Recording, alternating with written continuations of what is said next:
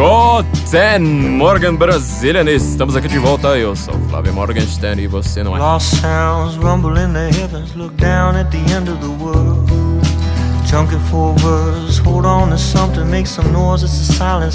Este, para quem não sabe, é o podcast do Senso em Comum. Neste podcast nós estamos certos. Se você discorda, você está errado. Lembrando a todos já de cara que é uma ideia também bastante imbecil ficar discordando da gente, né? Você poderia ser uma pessoa um pouquinho mais lógica, um pouquinho mais, vamos dizer, aquela preguiça que te salva, sabe? Em vez de ficar inventando, burilando coisas e teorias é, e ficar lendo Folha de São Paulo, você pode ouvir o Guten Morgen e falar, concordo, pronto, acabou, sabe? A gente já, resolve os problemas da sua vida de uma maneira muito mais fácil, com extrema alta cultura, como será o podcast de hoje, nosso episódio especial aqui hoje, e você simplesmente concorde com a gente, fique certo, pronto, acabou. É, esse recado é especial, sobretudo, meu amigo Gabriel Vince, que o Gabriel Vince, eu não sei se vocês viram, recentemente, ele estava ouvindo um podcast de história da concorrência. Uh, aí ele foi ouvir um podcast de história falando sobre nazismo.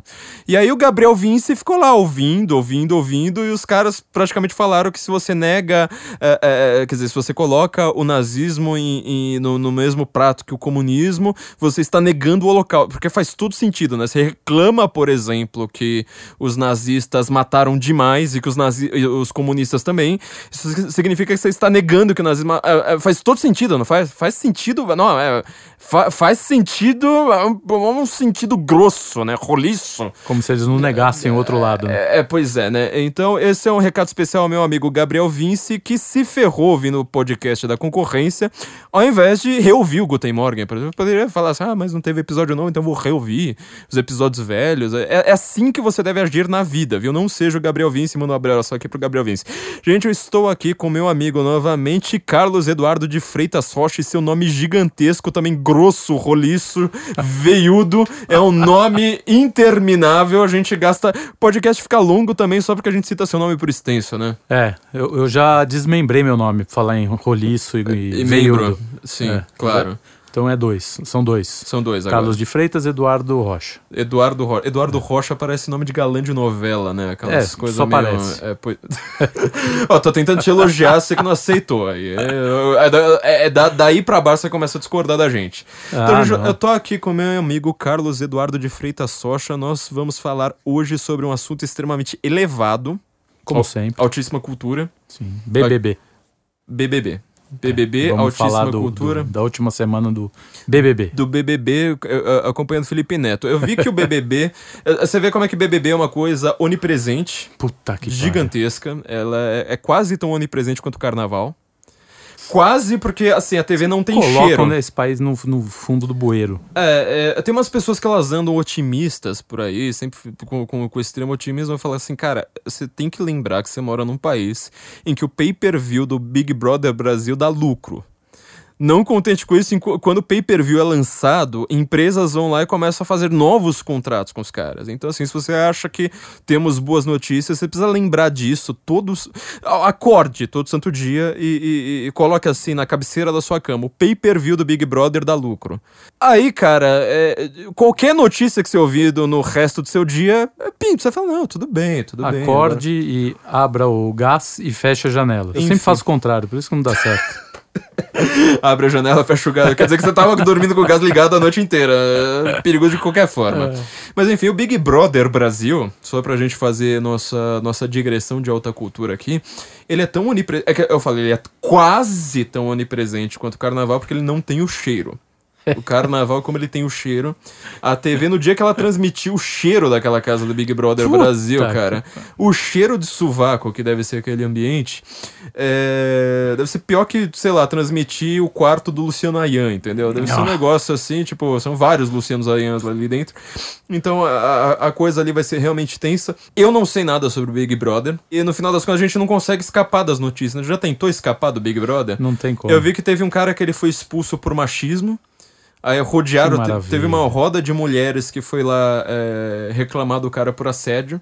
Aí você vê o cara, tipo, obviamente, todo bombadão, né? Aquela, aquela pinta de pit boy de retardado, né? Com cérebro de ervilha, aquele orangotango, né? Parece um dinossauro, né? Cérebro de ervilha e o corpo de orangotango do, do, do, do, do, do cara ele foi expulso por machismo. Aí teve um outro cara que é um loirinho, não sei o nome do cara, um loirinho lá de cabelinho assim, sabe? Parece tudo, tudo, tudo anjinho uhum. nórdico assim. Leite de soja. É, é, né, exatamente. É, é... Aí o cara já tá pegando todas assim e tal, porque ele também tá combatendo machismo lá dentro. Né? Ah, então assim, você vai lá. A melhor maneira de ser um machista é combater o machismo. Então, aí você vai lá. Ah, como arrancar calcinhas direito? O primeiro é. cara não conseguiu, o segundo já tá lá arrancando todas ao mesmo tempo. É, é, é, sensacional essa ideia. É, mas isso é só. É metade do assunto, né? é metade do, do processo.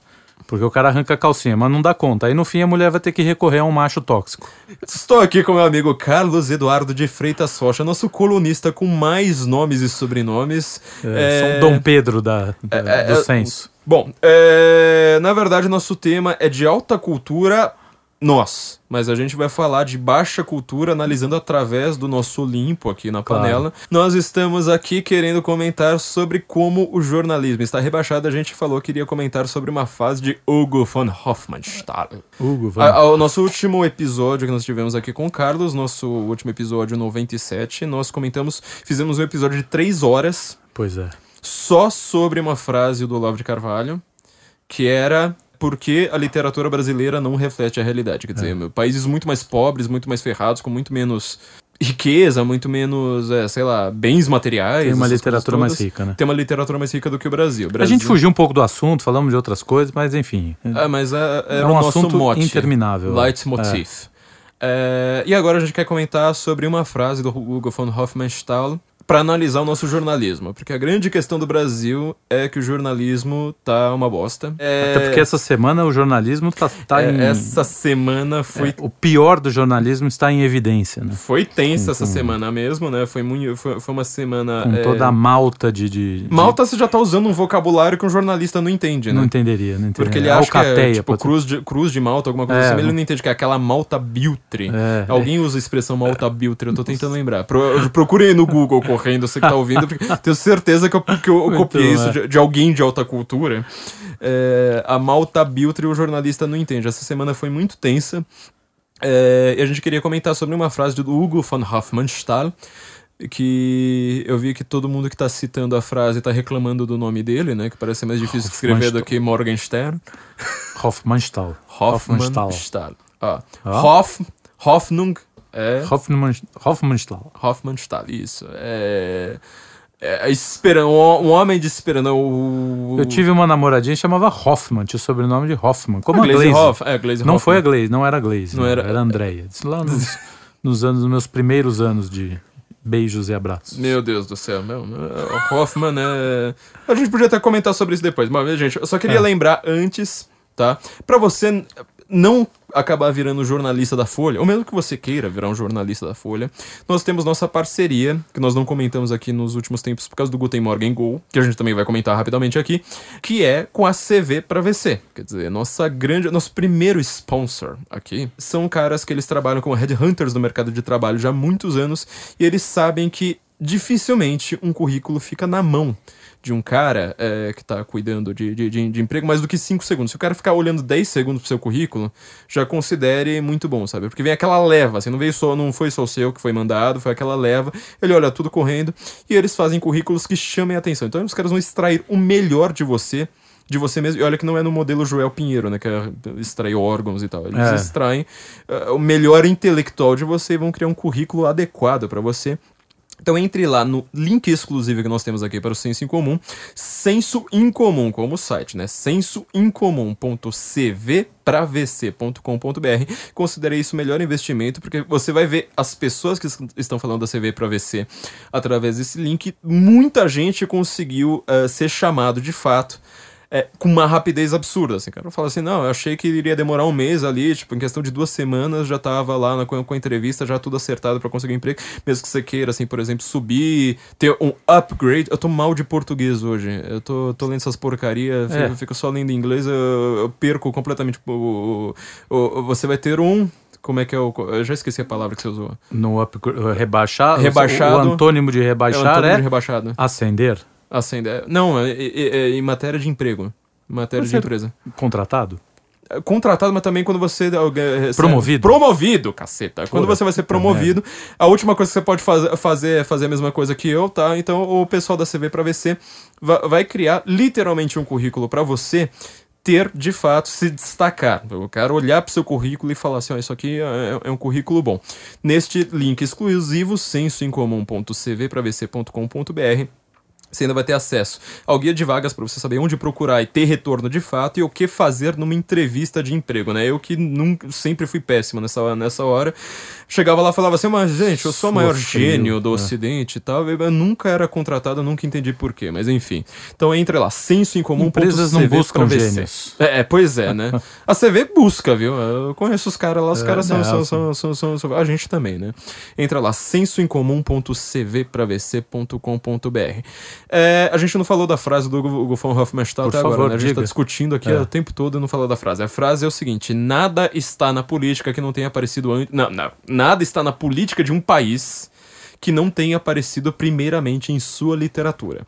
Com isso, o que, que a gente quer discutir, na verdade, de fato, aqui do alto do nosso Olimpo e do nosso picadeiro, do nosso nossa roda gigante da- do, do parque da, da Guilhermina Esperança, é que os jornalistas hoje estão com uma incultura absurda, só que ao mesmo tempo eles estão numa posição de destaque, achando que eles são extremamente cultos. Exato. É, O que, que a gente pode comentar sobre isso? Sobre isso? É. Bom, primeiro a gente podia dizer que, assim, quanto mais alta é a literatura, logo mais alto acende uma civilização, ó, ó. né? É bom ter gênio, tá vendo? É. O, depois disso, assim, quando Acho você... que eu podia colocar isso no currículo já, na primeira É, já. frase. Quando já, você assim. depende da narrativa criada por jornalistas, o resultado é uma população absolutamente selvagem intelectualmente. É, né? eu acho Sim. que, aliás, é- esse é um tema assim, que precisa ser debatido muito a fundo pelos, pelas próximas décadas, eu Sim, acho, no Brasil, que é o fato de nós, intelectu intelectualmente, é, o Brasil está ascendendo economicamente, está melhorando muito, sobretudo com a internet, uma coisa que a gente já debateu aqui várias vezes, né? Porque o Lula fala, não, eu tirei o pobre da miséria, não sei mais o que, não É. foi você, animal, foi a internet. A internet É. foi lá, criou um- um- um, um você tirou o cara da fábrica e colocou ele pra cuidar de serviços. Cuidando de serviços, o cara, assim, ao invés de ele ser um peão da Volkswagen, ele virou um web designer. O web designer ele vai crescer muito mais, vai ter, sabe, uma, uma, uma- uma possibilidade muito maior de é, movimentação, a- assim por diante. Então, assim, tudo que o Lula fala foi culpa da internet, não foi culpa do Lula. É, porque ele pegou justamente o período né, dos anos 2000, Aham. que é quando surgem essas tecnologias novas que vão mudar, e mudaram inclusive o destino das nossas eleições, né? Exatamente. Então, assim, o Lula, quando ele fala. Quando o pe- o pessoal de esquerda inteira fala, não, porque o Lula fez isso, o Lula fez aquilo. É. Você pergunta, o que, que surfou- o Lula sabe fazer, pra É. começar, né? O Lula não sabe nada. Que ele soube. é, O Palocci segurou um pouco os arrobas autoritários do PT e o Lula fez isso.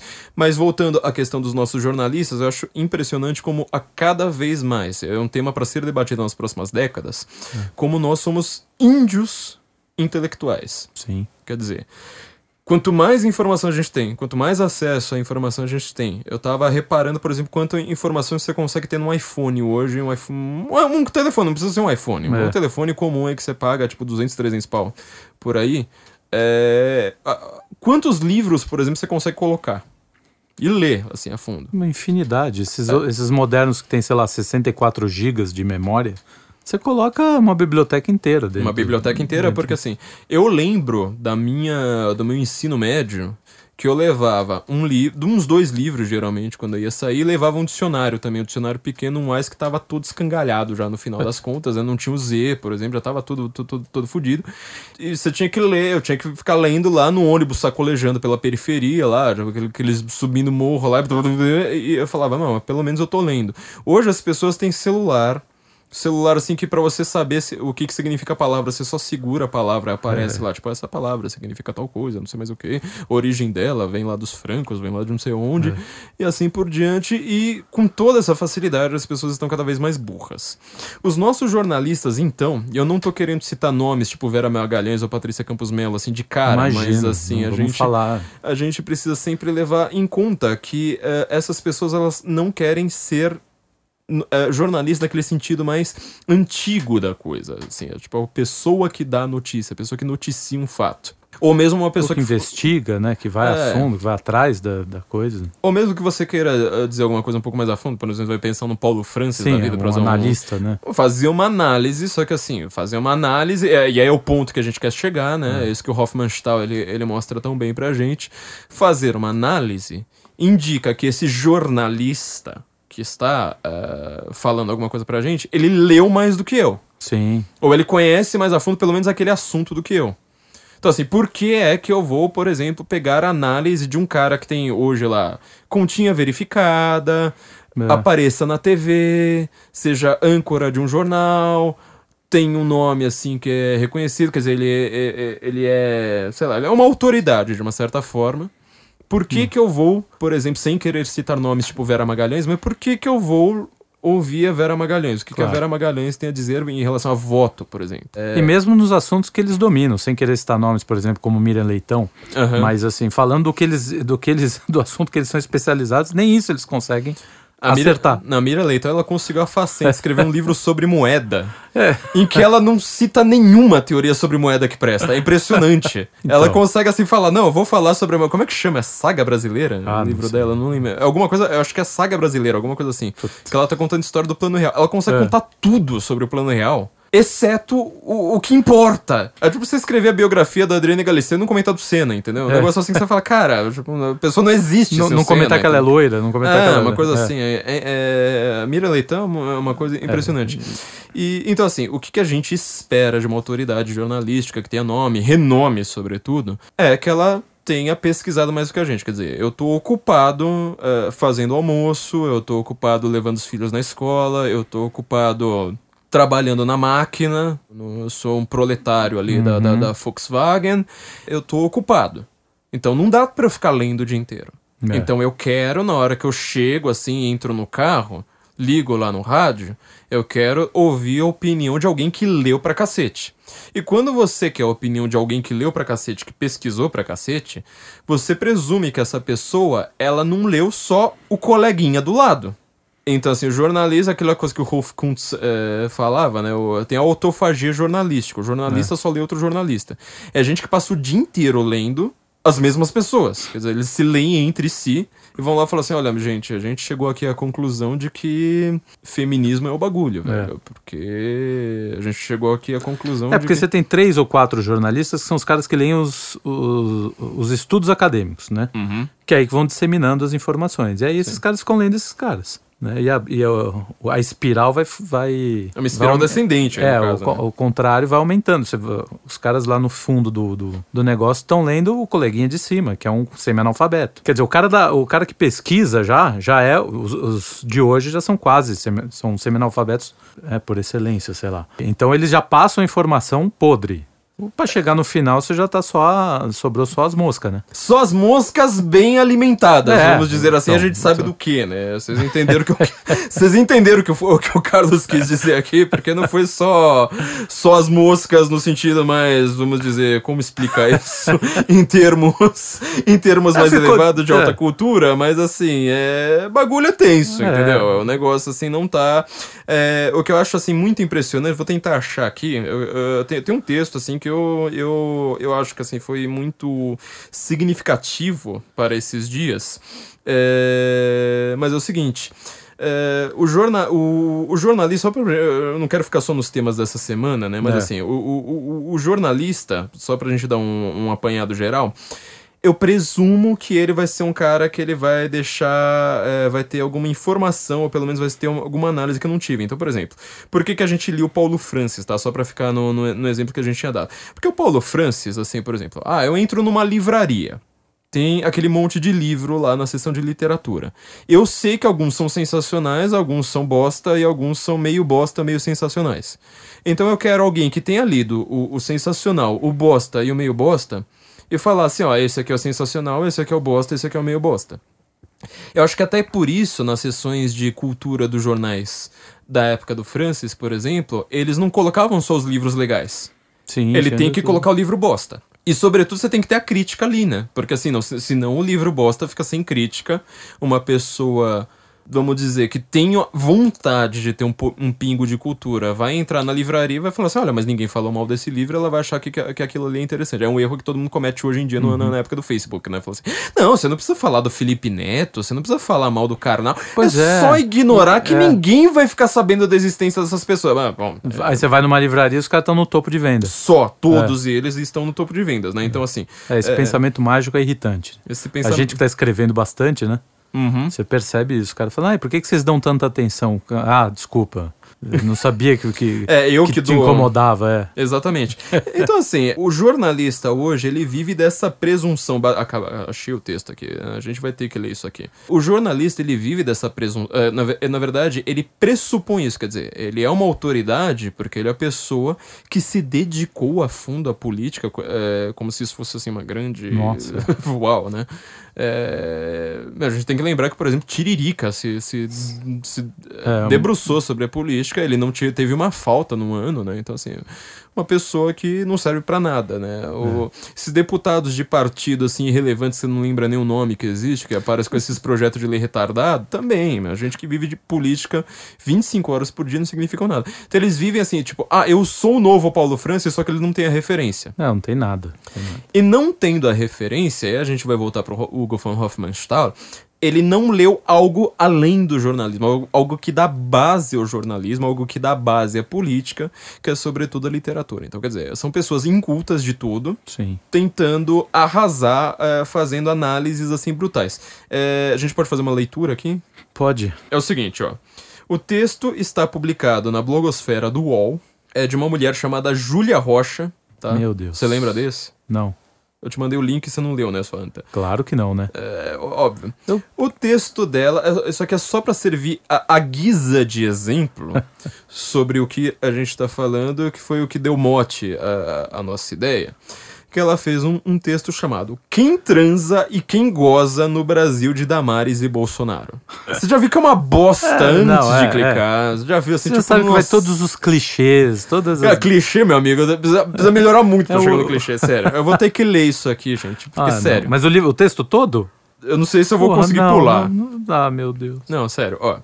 Eu acho que foi um dos textos mais, vamos dizer, paradigmáticos do, do estado em que está o jornalismo brasileiro. É. Quer dizer, é um te... isso aqui, se isso aqui fosse uma, re- uma redação que a mulher entrega para professor, mesmo uma professora de esquerda feminista, a professora iria falar: filha, aprende a escrever, caralho. Por favor. É, tipo, não dá, não dá, mas isso aqui é muito, muito primário, assim. Um negócio assim eu fiz uma vergonha. resposta recente àquele texto bizarro daquela menina da Folha.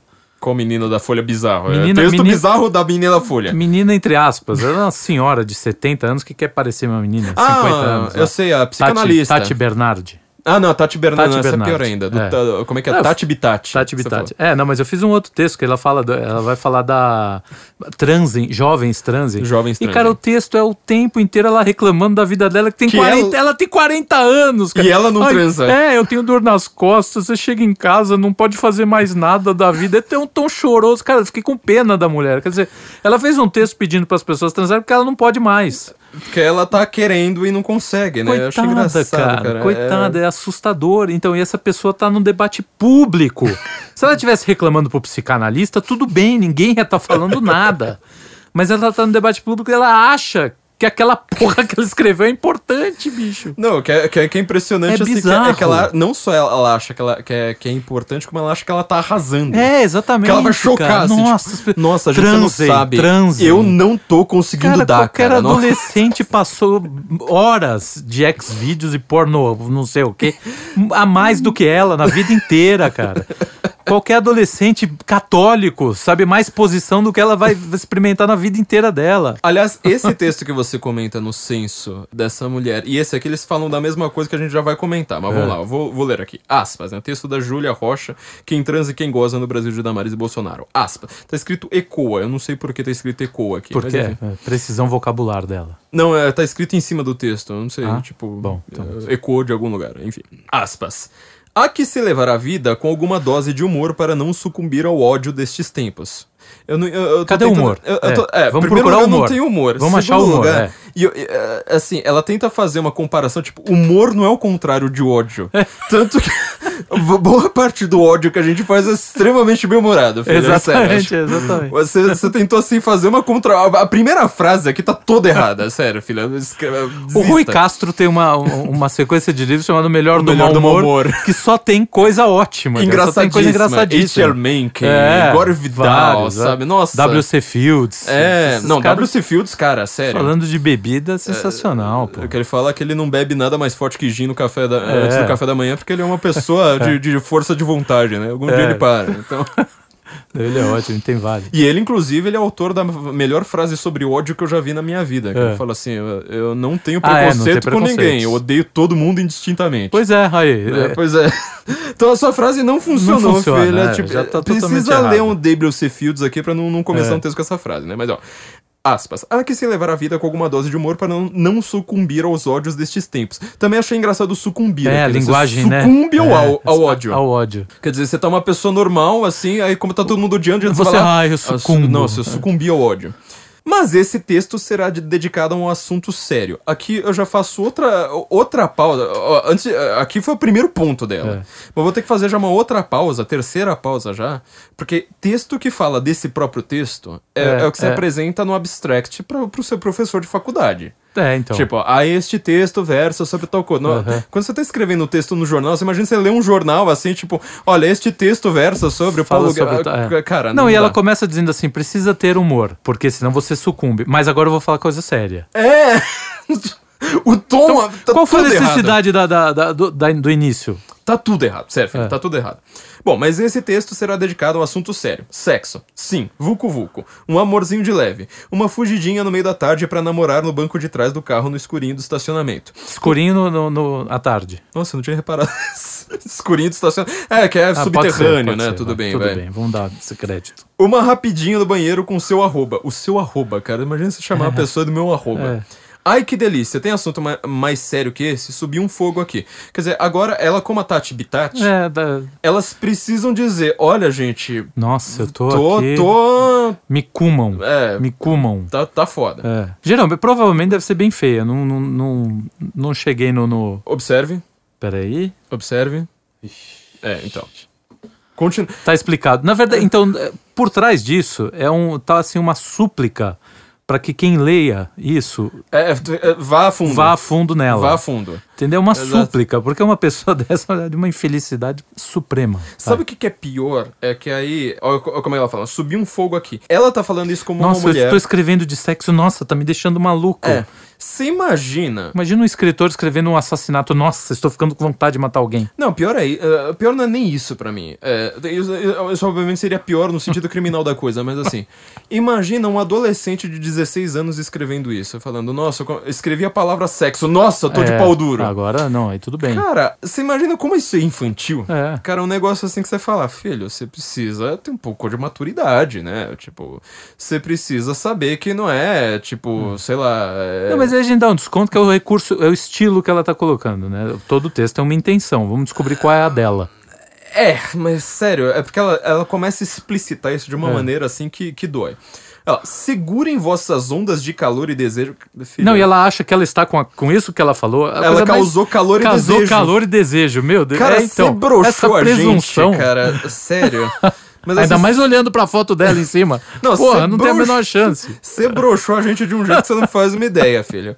Segurem vossas ondas de calor e desejo, caras leitoras e leitores, e leiam este texto. Aí ela esqueceu da vírgula aqui, né? É. Caras leitoras e leitores, isso é um vocativo, filha, tem uma vírgula. Não tem vírgula. Bom. Ela coloca e leiam este texto cheio de pecado e desejo até o fim. Cara, se você quiser que eu não leia algo que eu acho um texto maçante, sabe? Que pareça, sei lá, uma planilha de Excel, é, É. só você escrever isso que é na hora, assim. Você fala, puta, meu, lá vem uma, uma, uma lacração. Aspas. Já parou pra pensar em quantas vezes discutimos temáticas relacionadas ao nosso assanhamento? Assanhamento, velho. Tipo, o que, que a gente acabou de falar do Big Brother? É. Quer dizer, tipo, você vai lá, reclama do, do assédio, de- do, do esfrega-esfrega, não sei mais o que. Mas como Mas você vo- só fala disso. mas você só fala disso e você só preconiza isso. É. Essa é a principal, ca- o principal problema, quer dizer.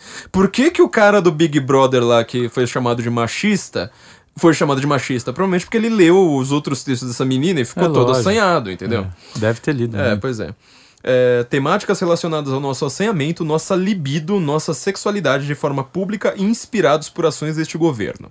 É sobre isso que a gente. Sexo político. É, pois é. Então, a redução do sexo é uma atividade política. Michel Foucault na vida É, e ela vai total. citar isso na frente. Vai? Vai, É. vai. É sobre isso que a gente precisa conversar. Olha, eu já tô no quarto parágrafo, ela ainda tá falando sobre o que, que ela vai falar.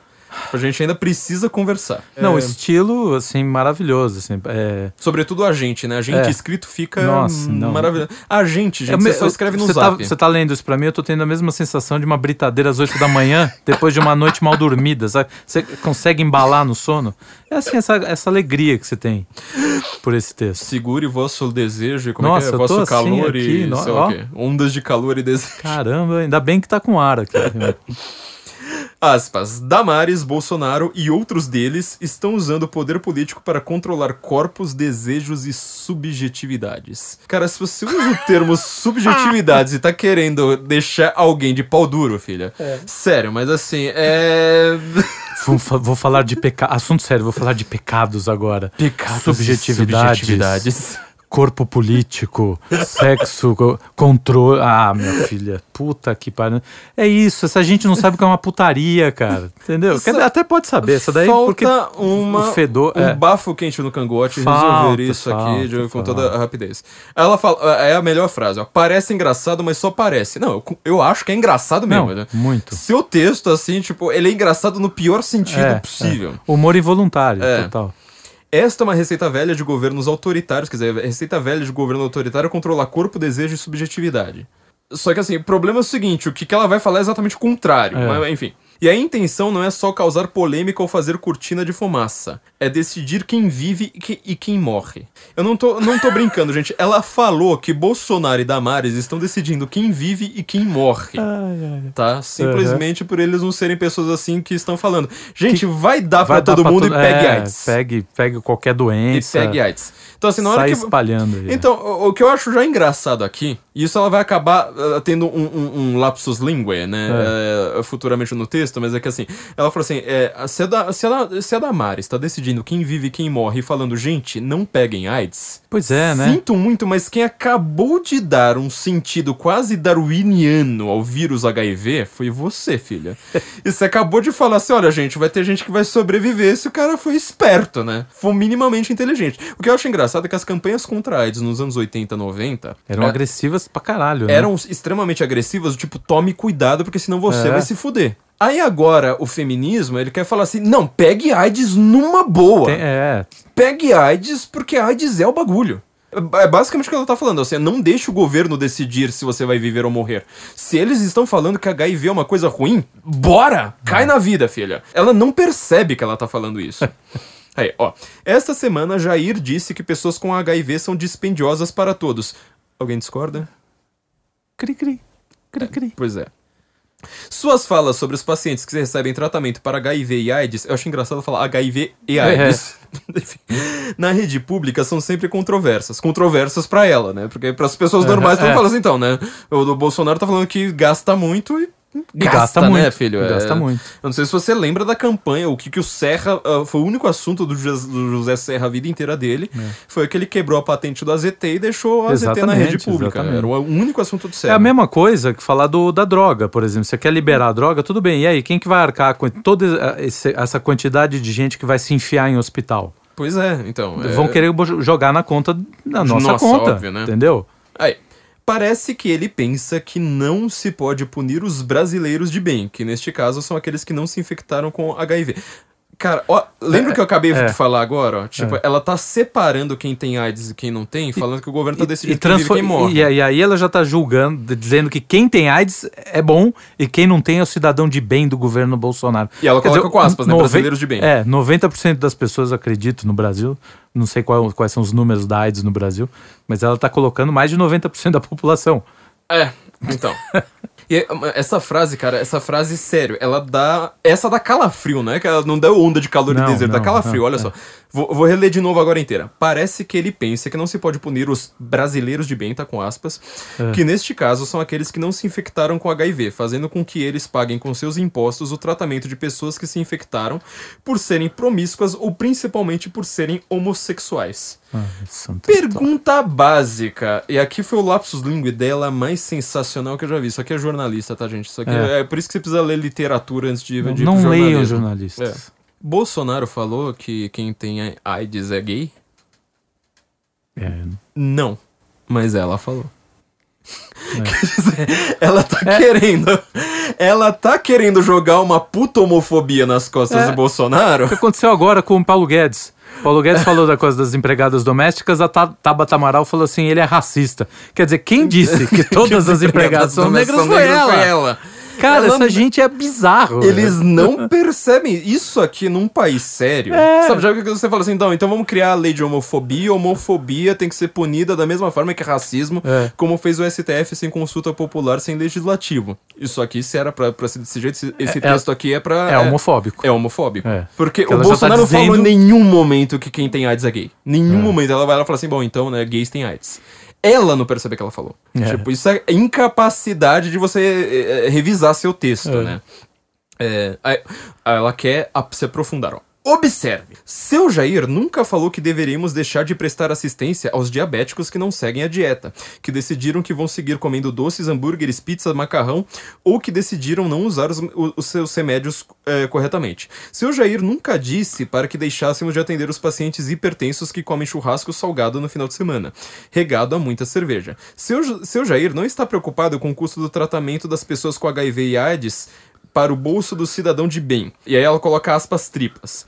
Se assim fosse, ele também diria que os pacientes que não se implicam em seus tratamentos deveriam ban- bancá-los. É sua, sua construção tá horrível. Nossa, eu filha, não tô sério. entendendo mais nada Não já. dá, é tipo, sério, assim, você precisa ter, ter reconstruído, porque o- É. você colocou um não aqui onde deveria ser sim, mas tudo bem. Jair quer mais, quer controlar o sexo, quer controlar o corpo. Jair quer exercer biopoder. Ela coloca em caps lock. Ah, aí vem o... Michel Foucault Michel, mandou, mandou abraço. Aí ela escreve Michel Foucault mandou abraço. Ah. Que aliás, Michel Foucault morreu do quê mesmo, né? Pois é, né? Morreu do quê? Não, não tô tentando lembrar, Ah. né? Morreu em 1980, que doença que tava super na moda naquela época, né? Super... in- Era uma, uma- é super in, é, Super, super defendida. Então, assim, aí ela vai lá, ela não percebe que ela tá sendo o, o, o que a esquerda é, que é, na verdade eu queria colocar isso como conclusão do nosso podcast, É. mas eu vou ter que falar aqui agora. A esquerda, ela tá preconizando no mundo o velho hedonismo, quer dizer, não se freie, não refreie nenhuma paixão sua. Se você passivamente sente algo, este algo é verdadeiro, ele vale mais do que a verdade, vale Sim, mais do que a moral, vale mais do que ah, qualquer custo pro SUS, inclusive, qualquer coisa. Ele vai- o que você sente, se você sente que você é uma mulher, mesmo tendo uma trozoba, é o que você sente, o que você sente é verdadeiro. Então você não refreia nenhuma, nenhuma paixão sua. Aí ela vai lá, ela é ultra moralista, por exemplo, na hora de se comparar, ou comparar, né, é, o, o gay com AIDS, que é, que é como ela coloca, é, a um diabético que decidiu que não vai comer doce. Uhum. Como se não fosse o cara que tivesse que pagar pela própria insulina. Em 90% dos casos, né? É, né? É, é, O hipertenso, quem compra o remédio é ele, né? Pois é. Eu sei porque eu compro. Então... De- de- o Estado não me dá. Inclusive, você vai, vai, vai ter que comprar mais depois de ler esse não, texto, esse né? texto Então- aí... Ela vai lá. Enfraquecendo políticas públicas que garantem, cu- eh, garantem cui- cuidado à saúde. Nossa, tá, sério, tá escrito isso, ó. Enfraquecendo políticas públicas que garantem cuidado à saúde de um grupo de pessoas. Nossa. Ele tá sem, sem crase ainda, não, não, não era cuidado e saúde? Sei lá, ela É. tentou escrever alguma coisa aqui que você precisa só pegar a intenção, assim, dela. A É. intenção dela foi essa, mas eh, não, não tem concatenação entre as palavras. O governo quer matar. O governante quer matar, ela escreve. E ele quer matar o hipertenso, o diabético, o obeso? Não. Aqui quem merece morrer são os gays, os ditos promíscuos, as mulheres de vida fácil ou as mulheres livres. Ela falou ditos gays. O Bolsonaro, de, de novo eu faço essa pergunta. O Bolsonaro disse que gay é, precisava morrer e que gay precisa é promíscuo e que as mulheres de vida fácil, etc. É, e vai, vai procurar uma mulher de vida fácil, vai ver se é fácil a vida dela e vai ver se ela se descuida, como, como provavelmente essa idiota se descuida. É, pois é, porque. Então ela vai lá, ela tá falando, governante quer matar, ela tá falando, Bolsonaro quer matar. Você imagina se eu falo assim, o Lula quer matar. Pronto, É. é, nossa, não sei mais o que. Sendo que foi um cara que aumentou a nossa criminalidade pra 64 mil por ano, né? Então. é, e com acordos com o PCC, sabe? É, Com. Sabe, o CV lá, o PCC mandando votar no Genuíno. O CV tem esse nome por uma razão que a gente sabe, né? O Comando Vermelho, assim por diante. É. Quem mandou transar? Quem mandou não ser casada monogâmica submissa ao marido? Como se esta con- condição protegesse alguém de se infectar.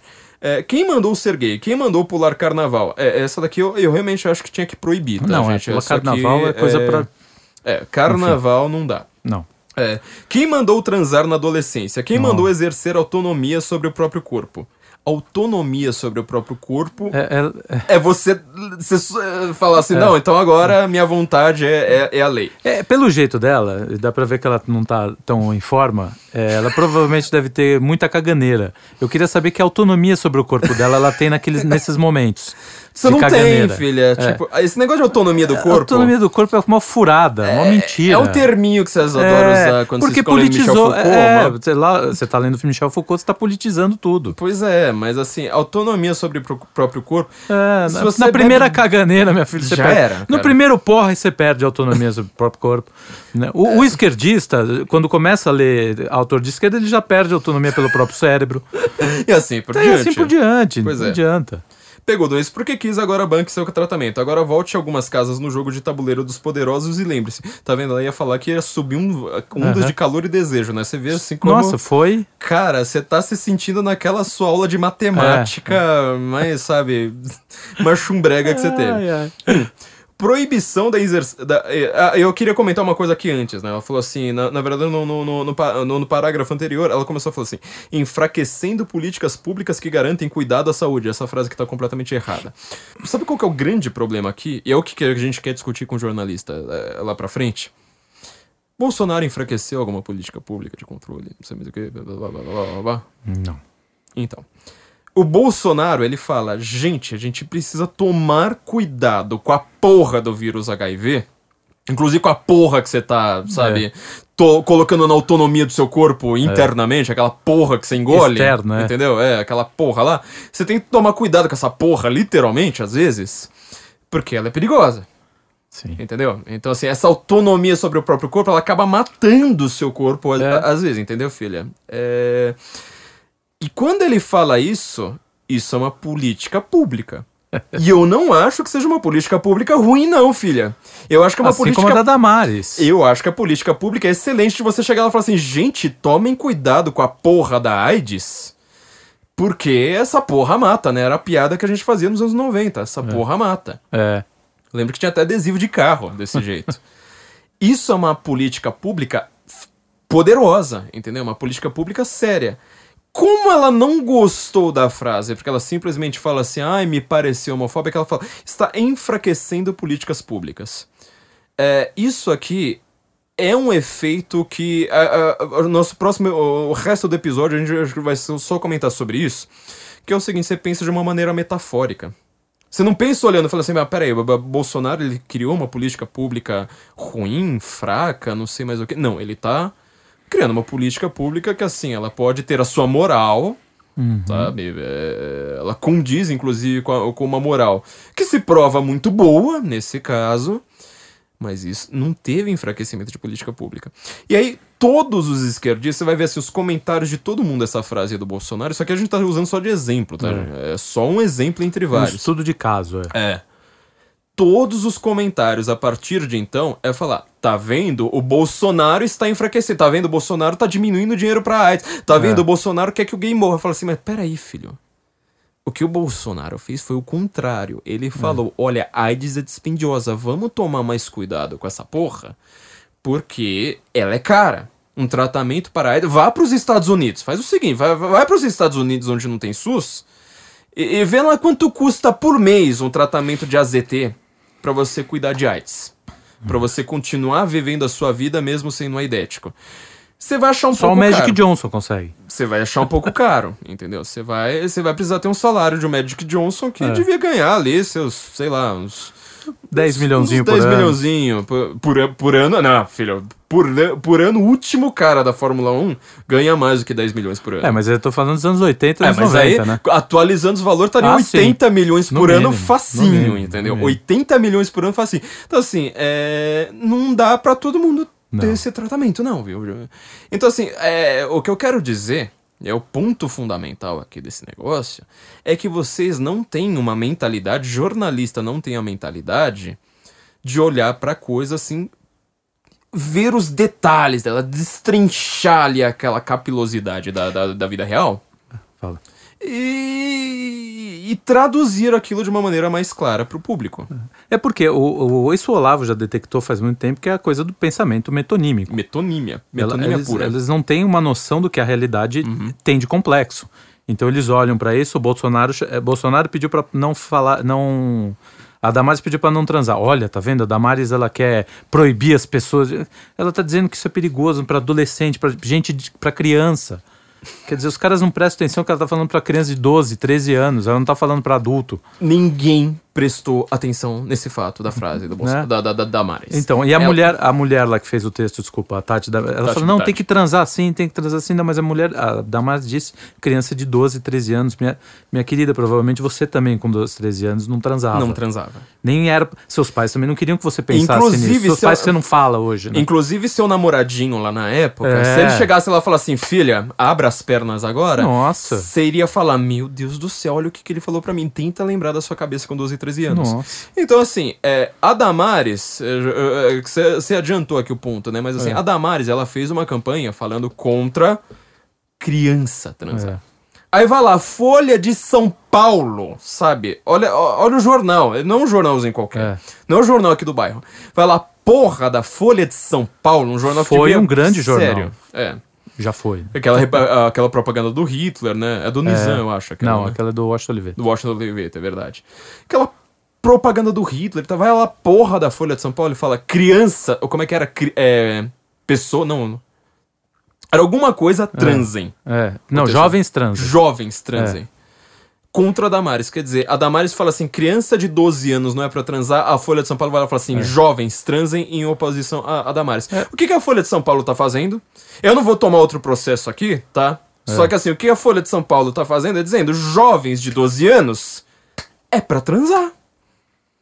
É, e esse é o mundo que vocês querem construir, esse é o mundo, sabe, sem o Não, racionalismo. mas é o mundo da esquerda. É, é a maneira que ela tem pra controlar. Ela precisa liberar a libido, porque a libido gera uma, uma- um vício. Uhum. Entendeu? E quando você, quando você vicia em pior alguma... que, que, que crack. Você pode muito per- pior, perguntar pra muito qualquer pior. pessoa, qualquer Então você é uma forma de você controlar. Você vai controlar a juventude inteira, Uhum. né? Se você solta isso daí, é que às vezes o, o negócio se volta contra, né? Como aconteceu lá no passado.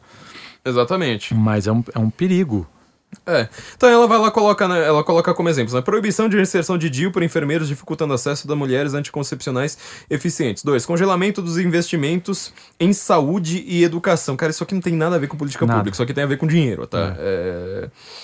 E, e- e, sério, assim, investimento em saúde, é, você precisa entender como é que é esse negócio. Tipo, você fala assim, ó, vamos continuar investindo em saúde, só que não dá pra colocar mais dinheiro. Esse investimento é, por exemplo, investir em saúde e educação, é você falar assim, olha, pesquisa de base, entendeu? É um negócio que não tem nada a ver com o que ela tá pensando que é. Ela simplesmente acha a palavra, ó, saúde e educação, o povo precisa de saúde e educação, ela vai lá e fala, bom, se você congelou, então quer dizer que todo mundo quer que as pessoas burras, assim por diante.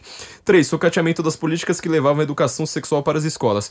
Se você lembrar do que, que é... Sucateamento. Não, mas sucateamento. Uhum. Tá- tá- O que, que tem a ver a palavra? É, sucateamento das políticas. Sucateamento das políticas. Que, e se você lembrar o que era educação sexual para as escolas, é só você lembrar daquele. da- daquele que, a- que a Vera Sim, Magalhães o- negou o que kit a gay. existência. É. É. Ela Prim- fez uma matéria sobre Ela o kit tinha gay feito uma depois matéria ela sobre o kit gay e depois falou que não existia, É, né? É, então a gente deveria estar na, fake- na CPI das fake news já, pra mim. Também, Tinha que colocar é a- a. Vera Magalhães lá é, como uma propagadora de fake news. Essa, pelo menos, você tem a prova. Tem a prova ali, a, a cabal. É, mais gestações em adolescentes pobres e infecções sexualmente transmissíveis. Eu falei assim, filha, você não acabou de falar que o cara quer controlar com biopoder Michel Foucaultiano quem transa e quem não transa? Aí você vai lá e fala assim, ah, agora vai ter mais gestação em adolescente. Caralho, quem tá causando mais gestação em adolescente? A porra do Bolsonaro é você? Pergunta básica, filha. Responde aí, mano. Caramba. É, quem causar mais gestação em adolescente é quem tá preconizando o jovem dar, é, é, é, a- a menina de 12 anos não saber quem é o pai do filho dela, ou é a Damares falando, gente... E a linha de raciocínio é assim. É, É sério, mas... é o curso de um rio. Eu só não falo que é de fuder porque não é. porque é, sério. É, é de tudo, menos de fuder esse texto. Você tá achando que tá ruim? Agora eu quero... Porra, não dá. Não... Eu juro, é o último parágrafo, tá? Tá, merda, graças a Deus. Resultado: perpetuação de ciclos de pobreza. É, meninas jovens grávidas. Então, filha. Você entendeu? Abandonando escola, cuidando sozinhas de seus filhos, sujeitando-se a qualquer Que subemprego. é justamente aquilo que o, a Damares e o Bolsonaro estão dizendo pra não fazer. dizendo pra não fazer. É pra você ver a E ela conclui que essa política de não transar vai gerar isso. É, porque se você não transar, gente, se você tiver uma biopolítica do controle da autonomia dos corpos, aí as meninas vão ficar grávidas. Poxa vidas, né? Sério, é. é- Some-se a isso, ela coloca. Aí, aí ela coloca a crase. Ela coloca a crase na frente disso. Nossa. Some-se a isso as incontáveis perdas de direitos trabalhistas, a desigualdade e re- reticências. É, quer dizer, aí começa aquele chorumela, né? Ah, os direitos trabalhistas, É, a desigualdade. Você sabe o que é direito trabalhista? Você sabe o que é desigualdade? Não, não entende porra nenhuma disso. Não sabe, não sabe ver um Excel. É tudo amarradinho, meus amores. Aí começa aquele clichê, né? Meus amores. né? Não se trata somente de falso moralismo. Ó, pra começar, filha, vamos lá. Falso moralismo é quando você é uma pessoa que preconiza moralismo sem o ser. É. No caso ali, você tá falando que você tá reclamando da pessoa. Então você tá dizendo que, tipo, o Bolsonaro tá, tá, tá na balada. É isso que você tá dizendo. É, é, Damares e Bolsonaro, na verdade, não querem só que a gente pare de gozar. Ela escreve gozar em caps lock. É. Olha como a frase não faz sentido, né? Damares e Bolsonaro, na verdade, não querem só que a gente pare de gozar. Eles querem que a gente morra. Necropolítica que chama, mas isso é assunto pra outra coluna. Cara, eu, eu espero que você não faça essa outra coluna, filha. Se você Não, fizer. faça, faça, faça. É, faça, é, faça, faça. Faça. Pensando Por bem, faça. favor, a gente. Você tem um salário a honrar no É, UOL, né? Então. é bom, esse tipo de coisa é meio antidepressivo, cara. Você tem que entregar pra pessoa, quando ela se sentir um merda, fala assim, cara, eu vou me matar. Não, peraí. Você Lê isso escreveu esse texto? Lê, você escreveu isso aqui? Não, então você tem chance, cara. Você ainda tem possibilidade de cura. Você, você vai melhorar na vida. Não tem como descer mais que isso. Esse texto, esse é o que a gente chama em norma culta, né? De uma puta bosta, né? Sério, o texto é tão ruim, mas tão ruim. eu não sei- Educadamente, eu diria que esse foi um texto medonho, bizarro, fedorento. Eu acho que assim, chulo. tá. é, e olha que a concorrência é muito grave. Acho que Burro. os piores textos que eu li na minha vida, acho que assim, dos 100 piores textos, 100 são do jornalismo recente, sabe? Dos últimos 10 Ah, anos, não, assim, hum, sem, sem dúvida. E José de Alencar. José de Alencar também. Eu já falei mal de José de Alencar no Pânico, então eu tenho. ó, Eu tenho estofo Não, mas José de Alencar não dá, não dá. Não dá. Ele gasta três páginas pra descrever que amanheceu. É, não. E o problema é que E não des- amanhece. É, a descrição dele é brega, cara. É, é As horrível. três páginas pra descrever que amanheceu já tá de noite. É, pois é. Não, não. José de Alencar é muito ruim. Não, mas peraí, tem Macunaíma, gente. Não, Macunaíma. é verdade. Macunaíma é verdade, porque assim, a gente, inclusive nessa semana, a gente teve que fazer um texto no censo sobre o cara lá do PSL, por sinal, que É, quis não, mas proibir é, esses não são sei umas o quê. topeiras, Não, né, tudo umas topeiras, óbvio. Só que assim, eu fui lá e falei assim, olha gente, o cara tá querendo proibir Edgar Allan Poe, James Joyce, sei lá mais o que, e Macunaíma. Então... Porra, proíbe Macunaíma, Macunaíma. Macunaíma, Não, não Macunaíma é proibível. Macunaíma, Não, numa não. boa, ninguém vai sentir a menor falta dessa merda. Entendeu? Se não, cara, caísse no vestibular, o- ninguém leria. a- a- a- o mundo, ele precisa da- do- dos pesos, de diferentes pesos. Não adianta só ter coisa boa, você tem que ter coisa ruim também pra você falar, cara, isso aí, esse texto é fundamental. É pra você pra falar, você- cara, nunca, isso é um modelo. Sim. Nunca eu posso fazer um negócio desse. Porque você lê um Carl Krause e fala, agora é. sim. Não, legal. Você lê 20, né? Você lê Karl Kraus, você lê Musil, você lê Thomas Mann. Você vai lendo esses caras, depois você só nos tem que... jornalistas, assim, né? Tipo, É. Etienne Mencken, sei lá, os É, caras cê- assim. to- todos esses caras, enfim. Mas se você. Você tem que ter um texto desse, que é pra depois você falar, cara, não, bicho. Porque você começa também a achar que. é- Por você, Você cria um, que nem nosso amigo Luigi, que só leu os grandes, ele Uhum. acha que ele tem que escrever como eles. Não, cara, ele tá 98% perto deles. às vezes. Sim. O resto é bizarro. Então não pode parar, tem que continuar. E a gente precisa levar em conta, e aí vamos voltar àquilo que a gente falou no começo, o jornalista, a gente presume que ele seja um cara que ele leu mais. Você vê que essa menina, ela tenta ser culta, Não, não tem ela nada. cita a biopolítica do Michel Foucault. Ela não, não, nem- não leu nenhuma Kunaíma. É. Pra essa mulher faria bem. Cara, como uma Cunaíma faria bem Fa- pra? Não, tem palavra, tem palavra, tem Cara, palavra. é- junta, junta eu palavra. Acho, é, eu acho que, em primeiro lugar, Macunaíma, É ele ruim, é bate no pobre. liquidificador ele fica melhor. Mas é, no caso específico aqui, é, ela, ela leu Foucault na faculdade. Que é o básico de, huma- de humanas, né? Você entra É, na que é o cara humanas- que não, que é o cara que não escreve, né? O Foucault é, um, é um anti-escritor, porque tudo aquilo ali que ele produz é, é bizarro. O cara rebusca tanto que nem ele entende o que ele está escrevendo, entendeu? Ele parte de palavras-chave. O Roger Kimball ele faz a melhor É. análise sobre o, o Foucault, porque assim, a- a- o Sartre é um pouco anterior a ele, né? E o Sartre, ele tem um problema, vamos dizer assim, muito sério, porque assim, ninguém pode negar que o Sartre é um bom escritor. É um mau escritor. É um bom escritor. Não, o Sartre ele tem ideias cretinas, Não, é, é porque você falou ninguém pode negar que ele é um bom escritor. Ninguém pode negar que ele. É, não, tá certo. Tá tava certo, certo, tá só, desculpa, é, essas É. duplas negativas, viu? Então ninguém pode negar que o Sartre é um bom escritor, quer dizer, porque o cara é foda, ele ganhou o prêmio Nobel de Literatura numa época que isso era relevante. É, não, ele é um baita escritor. Ele era um baita escritor. Você lê a introduçãozinha de bosta do pior texto que o Sartre escreveu na É. vida, o texto mais mal escrito dele, que é aquele o existencialismo, também o humanismo, você É. olha e fala assim, olha, até que você se saiu bem. E olha que é um texto ruim, é um texto mal escrito. É, mas até esse texto ele se saiu bem. E o Foucault, ele chega lá na, na França dos anos 60 com um pequeno problema. Como é que ele vai chegar aos pés do mestre? Ele nunca chega aos pés do mestre. É, então ele tenta dar, é, fa- fazer esse negócio que você falou, quer dizer, você se apega a palavras e começa É. a descrever, tipo, metafísica do poder. Não, como é que é? Micro, Meta- micro, não é microfísica? Microfísica, né? É, que é microfísica, do, poder. Aí ele começa a analisar aquelas de vigiar e punir. É. O, me- o melhor dele é o, as palavras e as coisas, aquela análise que ele faz É. do. Puta, aquele. É um quadro de um cara espanhol, esqueci o nome. Goya. Não é do Goya. É, Ele faz uma, uma análise do Goya também, Uhum. mas ele, a, a melhor análise não é do Goya, é do. É um cara espanhol, esqueci o nome do, do, do pintor espanhol. É. Aquele texto eu falo, meu, aqui tá. tá ok. Só que o Foucault, ele nunca conseguiu, ele, ele fica apegado a, a palavras. Ficando apegado a palavras, a gente já conseguiu explicar 90% do problema dos nossos jornalistas. Quer dizer, ela pega a palavra tipo feminismo, ditadura. É, porque as palavras servem como os, não, os apitos para eles. É. né? É tudo, eles trabalham na emoção, eles não Na trabalham na- no intelecto, eles estão na emoção. Então é mais baixo que isso. Por, Uhum. por isso que não há uma análise. Isso daí é puro é texto que a pessoa faz querendo se vingar, entendeu? Ela precisa se vingar de alguém. Né? Ela, tá, ela odeia esse governo, então ela escreve com. Para ela, isso é o máximo que ela compreende de, um, de uma narrativa é, vociferante, sabe? Eu estou ali acabando com o governo, mas é porque ela, como ela é uma pessoa muito rasa, não tem essa profundidade que, que a literatura dá, ela acha que isso que ela tá falando é profundo pra caralho. É, ela vai é chocar, problema. ela vai destruir. E aí vira isso aí, a gente ri.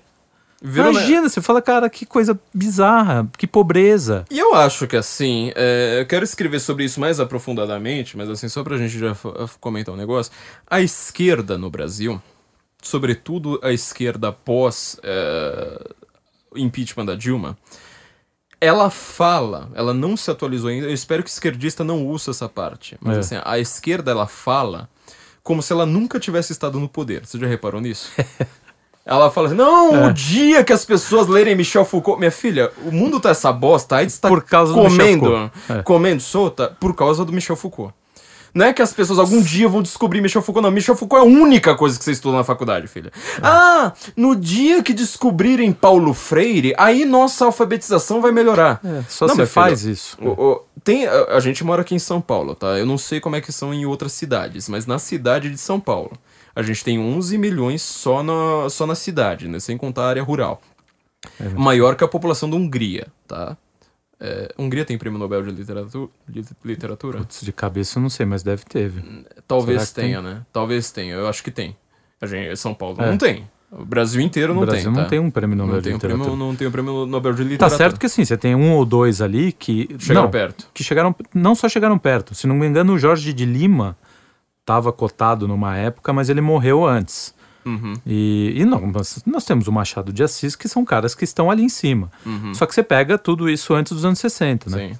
A, a, a ditadura ela destruiu essa capacidade por- imaginativa porque os caras começaram a, Só falar de a só ditadura. reclamar. É, ah, eu estou sendo oprimido na, no, no- na casa lá no, no catete, lá no, no- do lado do presidente. Ou em Morando- Londres. É, morando do lado do presidente, eu estou sendo oprimido. Assim, só aquele bairro chique do vizinho de cinco generais. Ou é no Leblon ou em É, Londres então, também, né? Então. é, isso foi, aliás, foi o tema que a gente falou no podcast, no, no episódio 97, né? É. Sobre é, a frase do Olavo, reflete, né? é. né? Por que, Não que reflete. não, não, não, não- reflete? Quer dizer, a num literatura certo a de sentido, 64 só fala de, de Num ditadura. certo sentido, a frase do Olavo, é, é, ela dialoga com essa frase Dialoga do... perfeitamente. O Olavo, inclusive, tem um texto que ele usa muito essa, que ele usa essa frase do, do Hofmannsthal. Hofmannsthal. Hofmannsthal. É. E, é- e ele, inclusive, ele cita o Diderot, que ele fala que o Diderot, acho que é no sobrinho de Rameau, alguma coisa assim, que ele traça um perfil de um, de um que, que vai ser o Napoleão, algo assim, não me lembro direito. Quer dizer, é isso que ele está querendo dizer. A, a literatura ela, é, e os grandes escritores, eles têm uma imaginação que entra dentro desse, desse universo e consegue conceber lá na frente que, as coisas que vão acontecer. Você pega o Robert Musil, você pega o Kafka. O Kafka antecipou várias coisas que nós vimos de, de horror da guerra. É, o Kafka ele é o grande escritor do totalitarismo sem ter vivido, Sem ter né? vivido, ele é. não viveu direito o totalitarismo. Ele foi o talvez o melhor escritor sobre totalitarismo eh, e morreu antes de todos os grandes, né? Do Orwell, de É. E aí entra uma coisa que eu acho, assim, para mim, é, é uma teoria talvez minha. Foge do, do campo intelectual também. É outro campo, é o campo espiritual. Sim, Esses caras têm uma, uma, uma percepção espiritual, porque eles educaram o espírito, não só a. Você pega um HL Mank, uma frase no Mank de ironia, aquilo é espírito, aquilo não é intelecto. Aham. Né? A ironia desses grandes caras é espírito, não é intelecto. Intelecto não cria essas coisas. Você quer, quer uma- um exemplo de uma frase do Mencken? É óbvio É. que o Mencken era super ateu, super Sim, mas era da religião. brilhante, Mas brilhante. ó, olha como é que, assim, até... Você tá falando do, espírito, até essa frase, ela é... Exemplifica isso que você quer dizer, justamente pegando um cara que é ateu, Aham. é, pelas referências dele, é justamente isso que a gente tá falando, né? Pri- Primeiro, precisa estar na, tá, tá na literatura. Ele tem uma frase que é a seguinte... Acho que ele, ele, ele cita o nome de uma música do Bach, agora não lembro se era o Concerto de Brandemburgo É. ou algum deles, assim. Ele só fala. é, A, a frase é só assim: Bar, concerto. Vamos, vamos supor que seja isso, né? Bar, concerto de Brandemburgo. Gênese 1-1. Cara, É. isso aí não é uma coisa de intelecto, entendeu? Isso aí é uma coisa de referência, assim, você respirar fundo e falar, meu, entendi agora. É... E, e mesmo porque Bar não é uma linguagem é, lo- logos, né? Não é. É. uma linguagem verbal. Não é? Então, assim, é pra você absorver aquilo com o espírito. Exato, eu- exato. É Esses que você nunca vai conseguir fazer com a Zélia Duncan. Por isso que eles, por- eles aprendem várias artes e aí transformam naqueles, nas que ele, naqueles dominam. Todos eles fizeram isso. Você pega o, o Thomas Mann, faz crítica musical, apesar de não ser um. um, né? Todos eles trabalham nesses. Ele ia na casa do Adorno, né? O Adorno era campos. pianista e ele ia na casa do Adorno, se não me engano. Ouviu o Adorno tocar, tocar piano. O Thomas Mann, aliás, ele foi... É um grande intelectual, uma pessoa que, assim, deveria ser um, um exemplo para todo o Brasil. Porque ele era um cara que conseguia dialogar com Eric Fögelin e com o Adorno, sabe? Ele é. era amigo dos dois. É, você imagina alguém que hoje época. falando assim, ó, acabei de ir na casa do Olavo, agora vou na casa de... Ah, eu não tenho. É que né? não tem. O problema é que eu tô lá. Esse é o problema. Na casa da Márcia um- Tiburi, né? Fui assaltado na casa da Márcia É, Tiburi, mas tudo bem, né? O que, que eu posso fazer? É. Então, mas é. Até tá- é, bom, eu voltando ao que eu tava falando, né? Do. do, é, do, do- dessa questão, né? Imaginativa. É, anterior é, a- a- Do a- jornalismo. do, do, do, do, do jornalista. Quer dizer, assim, você precisa ter uma referência maior. Você precisa ter beber de, de, de, de, de fontes mais sérias. E você precisa traduzir aquilo ali pro público. Essa menina, ela acha que ela tá arrasando, Sim. tá? Ela tá arrasando por quê? Porque, é, é o que eu tava falando, né, da, da, da- da esquerda, tipo, ela, ela fala como se ela nunca tivesse chegado ao poder. Ah, no dia que conhecerem Paulo Freire, as pessoas vão ser alfabetizadas. Eu moro em São Paulo, tá? Eu fui procurar escolas que não sigam. Tá? Você entendeu a minha frase? Ó, tem um não no meio da frase. Aham. Eu fui, estou em São Paulo, tá? Ó, entendeu? São Paulo tem eu dentro. Aí eu fui procurar dentro sabe? Internamente, da linha imaginária da cidade de São Paulo, uma escola que não siga o método socioconstrutivista. Que não siga. Você entendeu que tem um não? Sabe quantas eu achei? Não. Se eu te falar, você não vai crer. Três. Bom, Três. A gente tá numa cidade de 11 milhões de pessoas, tá? Três. Tá? Três. É assim, uma na- fica na puta que pariu, outra fica na puta que pariu do, outro, outro lado, aí outra fica assim numa. Uma... Só na puta. É.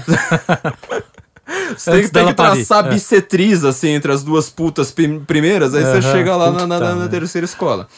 Então, assim, é, os caras falam dessa forma. Então, assim, ela tá, tá achando que ela tá arrasando, é porque ela fala, eu tô te falando uma coisa que você nunca ouviu na vida. É. Nossa, você não sabe quem eu li na faculdade. Michel Foucault. Cara, o referencial dessas pessoas não é mais literário. E aí a gente precisa É. re- realmente Eu, retomar eu- um- uma vez eu tava na Livraria Cultura e tinha um grupinho de, de vendedores, né? Os vendedores da Livraria Cultura gostam muito de Michel Foucault. E aí eles estavam falando justamente sobre essa coisa de não da política, da periferia, não sei o que e tal. Aí uma menina uma hora falou assim: "Nossa, e o Michel Foucault, eu, eu- eu não entendo nada do que ele escreve, mas é tão bom".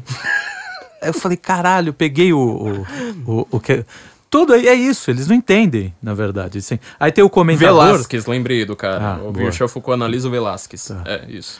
Ele lê o comentador do Foucault, que já deu a interpretação do, dele em cima do, da, daquilo que ele não entendeu de Foucault.